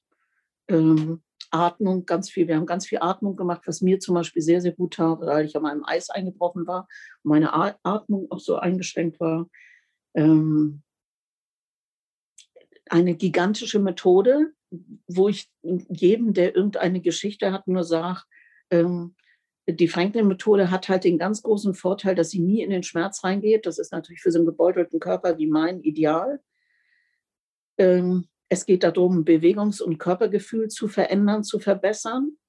Und das, was wir Reiter als Bonbon bekommen, ist, dass der Sitz geschmeidiger wird und das Pferd besser geht. Aber es ist nicht das, was die Bälle machen. Die Bälle machen uns nur was bewusst. Und ähm, ich glaube nicht, dass man dies alles wieder weg aus der Reiterei kriegt. Ich glaube nicht, dass das eine Modeerscheinung ist. Ich habe mal mit der FN gesprochen ähm, und da hieß es, ach komm, es gab schon Reiten und Pilates, Reiten und Yoga und jetzt ist es halt mal Reiten und Franklin, das geht auch wieder. Und ich glaube das nicht, weil mittlerweile weißt du selbst, wir haben jetzt vier, viereinhalb Jahre da seitdem und die Nachfrage ist riesig. Die Facebook-Gruppe hat 10.000 Leute. Und je mehr ich poste, desto mehr Fragen kommen und meine Bücher werden gekauft. Und ähm, die Kursnachfrage ist riesig. Und damit ist gleich dann die Akademie. Also ich weiß nicht ganz genau, wie viele jetzt die Akademie schon fertig haben. Ich glaube ungefähr 50 oder 60 Reitlehrer, die jetzt diese Zusatzausbildung gemacht haben, wo sie ja auch unter anderem diese Elemente aus der Franklin-Methode kennenlernen dürfen und, und auch den Einsatz der Bälle verstehen lernen. Also was passiert denn da genau und wo, wo platziere ich die, wenn ich was sehe? die Kursnachfrage ist ja da. Wir nehmen uns auch alle gegenseitig nichts weg. Also es ist, deswegen habe ich da auch wieder zurück zum Anfang keine Sorgen, weiter Reitlehrer dahingehend auszubilden, weil ich das sowieso nicht alleine abarbeiten könnte. Wie denn? Also mein Jahr ist voll und ich muss so vielen neuen Kursorten schon absagen. Also es gibt, ist doch schön, dass es andere Leute gibt, die sich da auch so intensiv mit auseinandersetzen wie ich. Und viele von uns, äh, von, die gehen selber dann hinterher noch zu Franklin, weil die Franklin-Methode, die ist schon wirklich was, was Gutes. Eckhard Meiners hat es mal auf den Punkt gebracht, sagt er, ich habe dich erlebt, Reiten und Feldenkreis, ich habe dich Reiten und Yoga, ich habe dich Reiten und Alexandertechnik, ich habe Reiten und Kinesiologie, ich habe alles mit dir erlebt. Aber Franklin-Methode ist deins. Ähm, und jeder, der mich länger kennt, weiß, ich gehe besser denn je. Ich bin jetzt 61, der Unfall ist 43 Jahre zurück. Ich gehe besser denn je. Ich bin, also ich war ja viele Jahrzehnte nicht nie schmerzfrei, also hatte immer Schmerzen. Das ist mittlerweile ausgeglichen. Ich habe vielleicht 30 Prozent oder 40 Prozent meiner Zeit Schmerzen und sonst nicht mehr. Also die Methode ist, ähm, für mich ist es einfach ähm, ein, ein so ein Hochwerten meiner Lebensqualität, dass, dass ich das mir wirklich gar nicht wegdenken kann. Ne? Und, und das einzig, was eben dann bleibt, ist ja letztendlich dieses, ich fühle meinen Körper und sage, oh, ich muss was tun für den und den Körperteil. Und dass ich eben mittlerweile das Wissen habe, zu wissen, was ich dann tun kann. Das kann ganz schnell gehen. Einfach einen Ball nehmen und mal an der Wand ein bisschen den Rücken massieren. Ja, Erik sagt immer, das ist das kleinste, ähm, kleinste mobile Fitnesscenter, was wir mitnehmen können. Du brauchst im Grunde nur einen Ball. Ne? Und wir haben das ja bei WeHorse mit drin und jetzt im neuen Buch ist das auch mit drin. Und da gibt es wirklich, ähm, das ist, wir brauchen nicht, wir brauchen noch nicht mal unbedingt eine Matte. Ne? Also es reicht ein Hocker oder ein Stuhl oder also ich, ich habe auch oft so einen gelben Wasserball einfach mit und lege mich da abends nochmal drauf. Das geht auch im Hotelbett oder im, im Bett, im Wohnwagen oder bei mir zu Hause. Natürlich ist es anders, wenn du auf einer Matte liegst, aber ähm, der Körper nimmt sich auch das, was er braucht. Also und bei mir, ich habe ja immer als Kind mir mal das Kreuzbein gebrochen, weil ich auf dem Bocken des Pferd zurückgeflogen bin, statt runter. Ähm, ähm, der Bereich freut sich einfach über Zuwendung. Ne? Das ist ähm, also schon, also ich missioniere nicht, aber ich kann, wenn ich gefragt werde, kann ich ja nur sagen, für mich ist es nicht mehr wegzudenken. Also den Rest meines Lebens werde ich irgendwas mit Franklin machen, immer wieder. Ne? Ja, und ich finde, man sieht es halt auch sofort an den Pferden. Also ich muss sagen, von außen, wenn ich mir Reitunterricht anschaue und wenn ich mir Sitzunterricht anschaue, dann kommen wir im Sitzunterricht ganz schnell, finde ich, an die Punkte, wo du plötzlich siehst, die Pferde fangen an loszulassen. Es mhm. wird plötzlich taktrein. Es wird von der kompletten Haltung ein freies, losgelassenes Pferd in Balance und ganz wenig Reitunterricht, den ich sehe, der eigentlich ja sich aufs Pferd, seine Bewegungen und so weiter konzentriert, der erreicht das alles nicht. Wohl aber in der mhm. Ritzschulung, wo ja im Grunde, also ich will es gar nicht kleinreden, aber es wird ja ganz wenig gemacht und der Effekt ist so sichtbar für jeden, der an der Bande mhm. steht, das ist einfach gigantisch. Und da ist auch egal, ob wir vom Freizeitreiter reden, der eigentlich nur gerne ins Gelände gehen möchte, haben wir zum Beispiel bei uns auch eine in der Gruppe, die sagt, ich kann eigentlich keinen Zirkel galoppieren in der Halle. Und siehe da, schon in der ersten Runde Sitzschulung war sie innerhalb kürzester Zeit in der Lage, in der Halle einen Zirkel zu galoppieren. Mhm. Äh, genauso aber auch wie die Leute, die einen sportlicheren Anspruch haben, die sich darauf einlassen, auch die, du siehst an den Pferden einfach, wie gut das ist. Und mhm ich, also ich bin ja total begeistert davon. Ähm, und was ich auch einfach so spannend finde, wir wissen ja alle, oder sagen wir, wir sollten alle wissen, es gibt eine Ausbildungsskala beim Pferd. Ja, die ist jetzt im Western ein bisschen anders als im Englischreiten, aber im Wesentlichen kann man sagen, wir bilden die gleichen Ziele ab. Es gibt aber auch eine Ausbildungsskala für den Reiter. Und ich würde behaupten, dass das ganz vielen überhaupt nicht bekannt ist. Und dieses mhm. Bewegungsgefühl, was notwendig ist, um erst den Sitz zu entwickeln und dann die Einwirkung des Reiters und damit seine Hilfengebung und auch das Zusammenspiel der Hilfengebung zu entwickeln. Also da sehe ich ganz wenig in den Reithallen, wo das gut gemacht wird, außer bei der Sitzschulung. Und ähm, da vielleicht dann an der Stelle nochmal die Frage, deine Akademie. Ist das jetzt nur was für Reitlehrer, die sagen, ich bin schon im Job und ich will quasi mein Portfolio an Unterricht erweitern? Oder könnte ich halt auch hingehen und sagen, ich bin Pferdemädchen, ich will besser reiten, ich gehe zur Sibylle in die Akademie? Also äh, herzlich willkommen, natürlich geht das. Wir haben Sattler. Wir haben jetzt zum Beispiel ganz aktuell aus Ungarn eine Sattlerin. Ähm, wir haben Physiotherapeuten für Mensch und Pferd. Äh, wir haben aber auch zum Beispiel nicht viele, aber wir haben auch engagierte Reiter, die gar nichts mit Pferden, die sind Büro oder was auch immer, die einfach gesagt haben, hier gibt es so einen Unterricht nicht. Äh, was kann ich tun? Kann ich da mitmachen? Ähm, sich selber weiterbilden. Wir haben, ähm, wir haben ähm, Lehrer im Sinne von Reiten als Schulsport. Äh, nicht im Sinne von Reiten als Schulsport, was erzähle ich denn? Also auf die, die Schule haben, würde ich auch gerne nochmal gehen. Die haben, die haben die Ausbildung Reiten als Schulsport und können aber zum Beispiel Franklin-Übungen ohne Pferd ja prima in ihren Unterricht einbauen. Ne? Wir haben Akademiker, wir haben Westernreiter, wir haben Isis, wir haben Legerté, wir haben FN, jemanden, der einfach nur Unterricht macht auf Freizeitbasis. Also ich habe gesagt, ich maße mich, also wer bin ich, dass ich entscheide, ob du meine Ausbildung mitmachen darfst, im Sinne von, du bist nicht gut genug, du hast nicht die Voraussetzung, diese Ausbildung zu machen. Wenn ich die Möglichkeit habe, Wissen zu verbreiten, dann gilt das für alle. Was du daraus nachher machst, ist was anderes. Wenn du als engagierter Reiter bekommst du nicht am Ende dieses Ding Reittrainersitzschulung. Das bekommst du nicht, weil du ja nie unterrichtet hast in meiner Gegenwart und ich das nicht beurteilen kann, ob du das überhaupt könntest.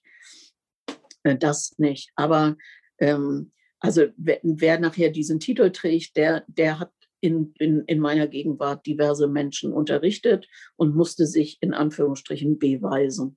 Das brauchen die engagierten Reiter nicht. Die kommen aber in der Regel und die kommen immer wieder, so wie die eine Gelegenheit haben, irgendwo ein Praxismodul mitzumachen, kommen die und stellen sich als Gastreiter zur Verfügung, weil wir lernen ja unheimlich viel auch voneinander. Dieses Jahr wird es echt spannend, weil wir haben drei Physiotherapeuten dabei. Im ersten Jahr hatten wir auch drei Physiotherapeuten dabei. Wenn die Physiotherapeuten dabei sind, wird es immer richtig spannend, weil man da also ich mit meinem Franklin, ich bin ja nicht doof, was Anatomie angeht, aber die Physiotherapeuten haben einfach, ich meine, das ist deren Beruf. Die haben natürlich noch mal ein ganz anderes Wissen. Und ähm, ich habe zum Beispiel auch jetzt im letzten Jahr habe ich Kombikurse mit befreundeten Physiotherapeuten gemacht. Wieder mit dem Ergebnis, ich habe dazugelernt, das ist erstmal mein Mehrwert. Reitschüler waren alle begeistert, haben sich alle gleich, oh, das wollen wir wieder, wieder, wieder für den Physiotherapeuten selber ist es auch spannend zu sehen, die, was aus seinen Übungen wird, wenn man das in, im Zusammenhang mit so einem bewegenden Pferd sieht. Also der ist noch nicht mal Reiter. Also das war richtig spannend. Aber sowas mag ich halt sehr gerne. Ähm, Läuft also, dieses Jahr schon oder beginnt das erst? Ne, beginnt immer im September. Okay. Immer im September. Dann geht es wie lange und wie viele Leute hast du dann? Wie funktioniert das? Wie ist der Ablauf? Also ich, aus eigener Erfahrung habe ich das so dezentral wie möglich. Also mit anderen Worten, der ganze, der ganze Winterhalbjahr läuft über Webinare. Wir fangen immer an, ich glaube, im, im Oktober mit Webinaren und dann geht es los mit die Muskelketten, Anatomie vom Becken, Anatomie der Beine, Anatomie Rücken, Anatomie Arme, Kopf, Hals. Heute Abend ist zum Beispiel Organe. Das ist die Anatomie, die übers Jahr sich verteilt vom Oktober an. Dann haben wir dreimal verschiedene Methodik, Didaktik, Sportpädagogik, wie lernt ein Mensch Bewegung. Äh, zum Beispiel das, was du sagtest äh, vorhin. Ähm, es gibt ein Weber-Fechner-Gesetz, heißt das, äh, dass zum Beispiel, wenn der Muskeltonus sehr hoch ist, dass der Mensch nicht fühlen kann so gut. Da kann man jetzt vertiefen, lasse ich mal so im Raum stehen. Und ich hatte jetzt vor kurzem eine Reitschülerin, die sagt, mein Pferd hält sich oft im Rücken fest. Und die war ganz entsetzt nach dieser Stunde, weil sie jetzt die Frage sich stellen musste, ist mein Muskeltonus so hoch, dass ich die Bewegung des Pferdes nicht fühlen kann? Weil nach der Stunde Sitzschulung hat sie den Rücken des Pferdes sehr wohl gefühlt. Aber das ist natürlich was, was man auch gut wegmachen kann. Also da in, in Anführungsstrichen da hat sie jetzt ja schon eine Idee, wie sie daran arbeiten kann, dass sie auf dem Weg bleibt. Aber auch selbst so eine kleine Rückmeldung ich versuche halt meine Leute schon fit zu machen, dass die das einordnen können. Wie kann das sein? Ja, weil es dieses Gesetz gibt. Ne? Und je höher der Muskeltonus ist, desto weniger fühlen kann man. Ne? Also die Propriozeption und die Kinästhetik geht verloren, wenn der Muskeltonus hoch ist. Äh, was machen wir noch? Ja, dann natürlich ähm, einmal, was ist überhaupt die Franklin-Methode? Das setze ich auch sehr bewusst vor, ähm, vor dem ähm, vor den Einsatz der Materialien. In dem Einsatz der Materialien sind aber auch so Sachen wie die Lochbrille oder der Balimo oder andere Materialien, die man, irgendwelche Hilfsmittel, die man zur Sitzschulung benutzen kann. Ähm, dann machen, haben wir jetzt den Lockdown ausgenutzt. Also das sind die Webinare, die laufen alle über EduDip. Das sind äh, 20 bis 25 Stück und äh, machen, gehen über ein halbes Jahr von Oktober bis April. Das heißt, das machst du ganz bequem auf deinem Sofa zu Hause. Ähm, dieses Jahr haben wir es jetzt immer mittwochs gemacht. Dass wir fragen immer anfangs die Leute, die sich anmelden, an welchem Abend sie das am liebsten haben wollen. Also das Jahr davor war es immer dienstags. Und, ne, also da, wo die meisten nichts verändern müssen, da, da gehen wir dann hin. Ähm, ja, und dann fängt jetzt parallel, also jetzt Ostern, hoffe ich, dass er stattfinden darf hier im Landkreis. Wir sind ja unter, weit unter 50. Also müsste klappen, wäre dann das erste Praxismodul und dann ist die Regel, also je nachdem, wer dann ähm, wie teilnehmen, die können bis zu drei Praxismodule mitmachen, dreimal vier, vier Termine. Und diese Praxismodule sind in Österreich, in der Schweiz, in Deutschland, Norden, Süden, Westen, Osten, überall. Und ähm, da ist es so, dass ich halt meinen Absolventen ermögliche, dass sie fremde Leute unterrichten und zwar nicht ein völlig geschützter Rahmen. Also ich bin da schon ein bisschen gnadenlos. Die atmen auch immer ganz tief durch. Guten Morgen, da sind wir ja alle und jetzt fahren wir in den Stall X und da warten sechs Leute auf uns. Das ist unser erster Tageskurs. Da gehen wir jetzt hin. Und dann, ja, aber also, wir kennen die ja gar nicht. Und so sage ich, ja, aber das wird euer Leben sein. Euer Leben wird sein, ihr werdet von wildfremden Leuten eingeladen, sechs Leute, die ihr nicht kennt. Und das Einzige, was ihr jetzt Glück habt, ist, dass ihr heute nicht sechsmal äh, dass ihr jetzt nicht einer von euch sechs Einheiten machen muss, sondern dass ihr jetzt jeden Tag eine Einheit macht. Oder eben, wenn sie vier sind, dann machen vier und zwei dürfen doppelt oder irgendwie sowas. Und in diesen Einheiten ist es halt so, dann nehmen wir uns schön Zeit, also die, die je nach Wetter natürlich, ähm, die, die, sie müssen diese verschiedenen Elemente, wie kann man sich vorm Reiten aufwärmen, wie kann man sich auf dem Pferd aufwärmen, welche Übungen kann man auf einer Matte machen, um das zu vertiefen? Ne? Gibt es Hausaufgaben? Also die haben so, so einen gewissen Raster, was sie durchlaufen sollen, weil das ist mir wichtig, dass sich das am Ende verselbstständigt. Das habe ich in meinen Therapieausbildungen auch so gelernt. Das finde ich sehr gut, das habe ich da übernommen. Und für die Reiter, die sich da als Gastreiter zur Verfügung stellen, die zahlen halt eine kleinere Summe. Aber ich bin ja da. Also wenn ich merke, das läuft völlig schief, das kommt zum Glück selten vor, dann im Notfall muss ich sogar mal sagen, ihr müsst mal einmal kommen, lasst uns noch mal überlegen, das und das war deine Beobachtung, der Reiter hat das und das zurückgewohnt und jetzt machst du aber das und das. Ne? Ach ja, ich müsste das ja noch fertig machen. Ja, zum Beispiel. Ähm, also ich bin dann im Notfall mal da, also dass ich so richtig was, also, also ich habe mittlerweile schon die Erfahrung, dass ich so sehe, hilft das dem Reiter oder hilft es dem Reiter nicht ähm, für, für, für meine Teilnehmer ist es ganz oft ganz erstaunlich, wenn ich frage, was wäre dir so eine Stunde normal wert, wenn die dann so richtige Zahlen raushauen, also ne, so, dass dann eben das tatsächlich kommt Richtung 1 Euro eine Minute oder je nach Region, in Deutschland vielleicht sogar ein Tick mehr. Ähm, dann sind meine Teilnehmer immer ganz erstaunt, ja, aber ich bin ja noch gar nicht fertig. Ja, aber guck, was bei dem Reiter passiert ist. Natürlich, du bist auf dem Weg, du weißt, du hast das Theoretische, du musst das jetzt nur in die Praxis üben, üben, üben und umsetzen und damit kommt der Erfahrungshaushalt. Eben aber auch zu sehen, das, was du gerade tust, klappt nicht, jetzt brauche ich Plan B. und auf die Art und Weise, also der erste Jahrgang war sehr groß, der zweite Jahrgang war recht klein, da bin ich ja im Krankenhaus gewesen, weil ich habe so einen riesen Bauch-OP haben müssen. Und jetzt habe ich wieder einen sehr großen Jahrgang und jetzt müssen wir halt sehen, ähm, dass wir die, also es sind, glaube ich, dieses Jahr fast 50, die die Praxismodule noch durchlaufen wollen, sollen, ähm, weil eben aus dem letzten Jahrgang welche hängen geblieben sind durch Corona und mein Bauch. Ne? Also so dezentral wie es geht. Also keiner muss durch ganz Deutschland fahren oder sowas. Das hört sich richtig klasse an. Ich bin sehr gespannt, äh, werde mich da auch nochmal äh, informieren. Ähm, ich denke mit Blick auf die Uhr, ähm, ich versuche ja immer die Folgen nicht deutlich länger werden zu lassen als zwei Stunden. Ja, ich bin Und, so ein Plaudermaul, ne? Ach du, ehrlich gesagt, da bist du ja bei mir an der richtigen Adresse. Und ich habe ganz selten ähm, so gerne nichts gesagt wie heute.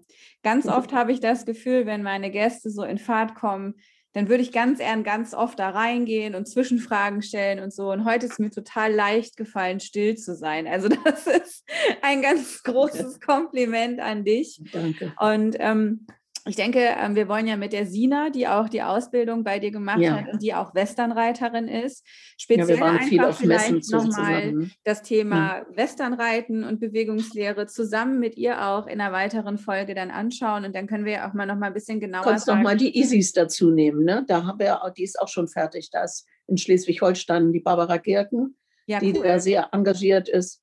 Ne? Also in, mit den verschiedenen Reitweisen. Also ich glaube, dass sie dir alle ist der, dieser Transfer in alle Reitweisen, der funktioniert.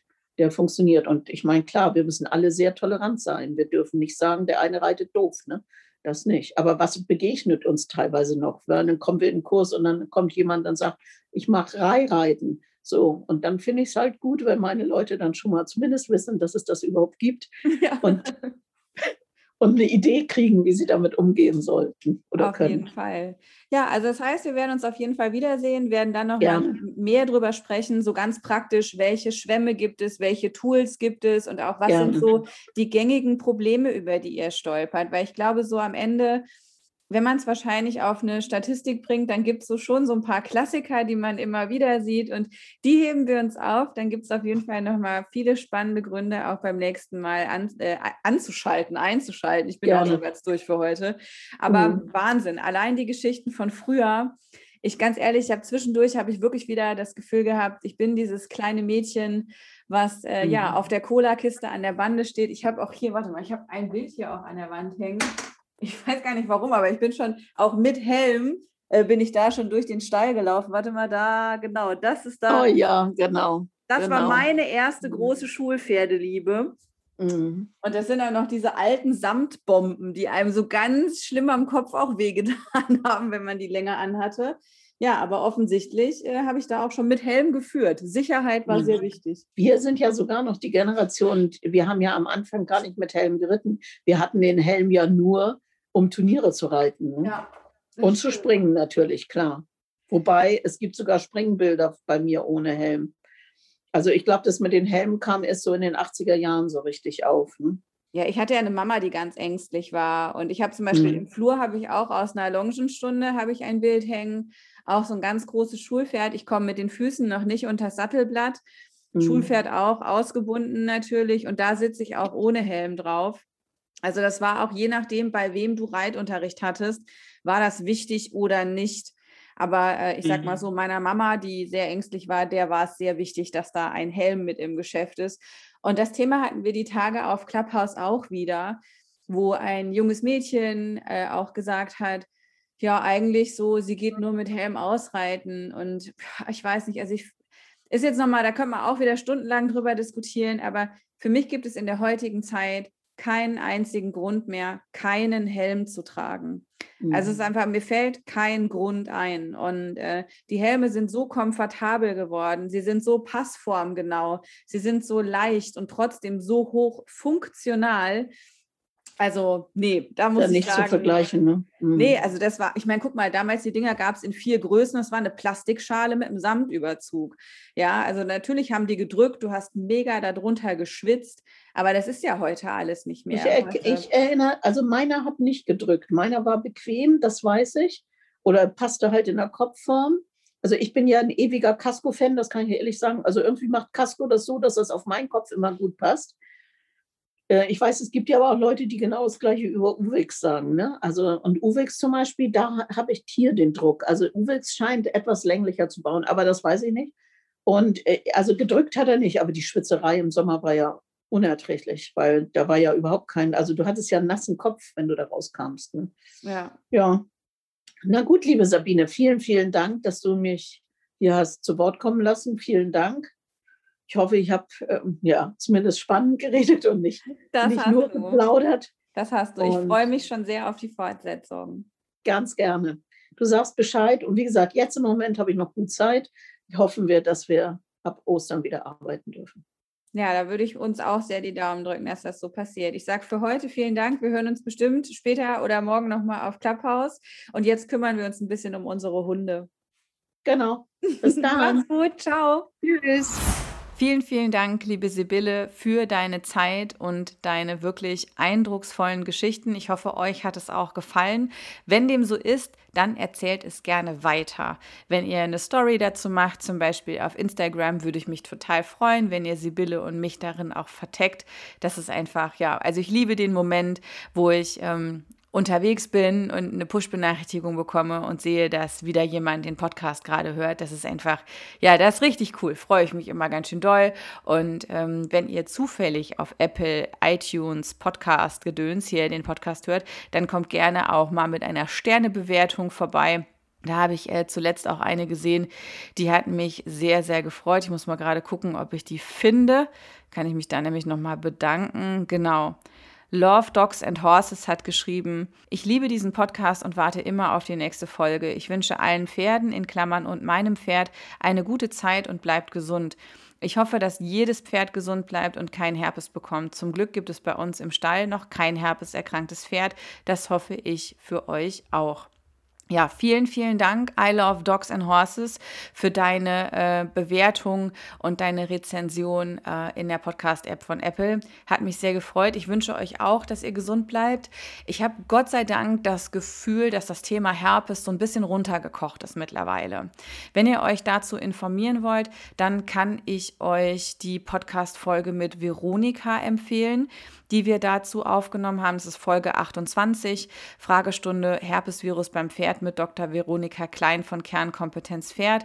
Da haben wir uns wirklich alle relevanten Fragen zu Ansteckung, Symptomen, Verbreitung, Management und Impfung vorgenommen und in über zwei Stunden ja, würde ich sagen, sehr umfassend bearbeitet. Und ich habe außerdem in Folge 34 mit Chrissy so ganz von Pferdemädchen zu Pferdemädchen auch nochmal die Frage gestellt, warum sollten wir eigentlich mehr miteinander über Herpes reden? Und auch das ist nochmal so ein Gespräch, wo ich sage, alle, die sich um das Thema Herpesvirus aktuell informieren wollen, ja, da gibt es schon äh, zwei Folgen, die kann ich euch da an der Stelle nur ans Herz legen. Und natürlich, ich wünsche uns allen, dass wir gesund bleiben, dass unsere Pferde gesund bleiben und dass wir einfach auch, was die Entwicklung der nächsten Wochen und Monate angeht, ein gutes Durchhaltevermögen haben und uns mit den Rahmenbedingungen, die wir bekommen, dann in der Lage sind, uns bestmöglich zu arrangieren.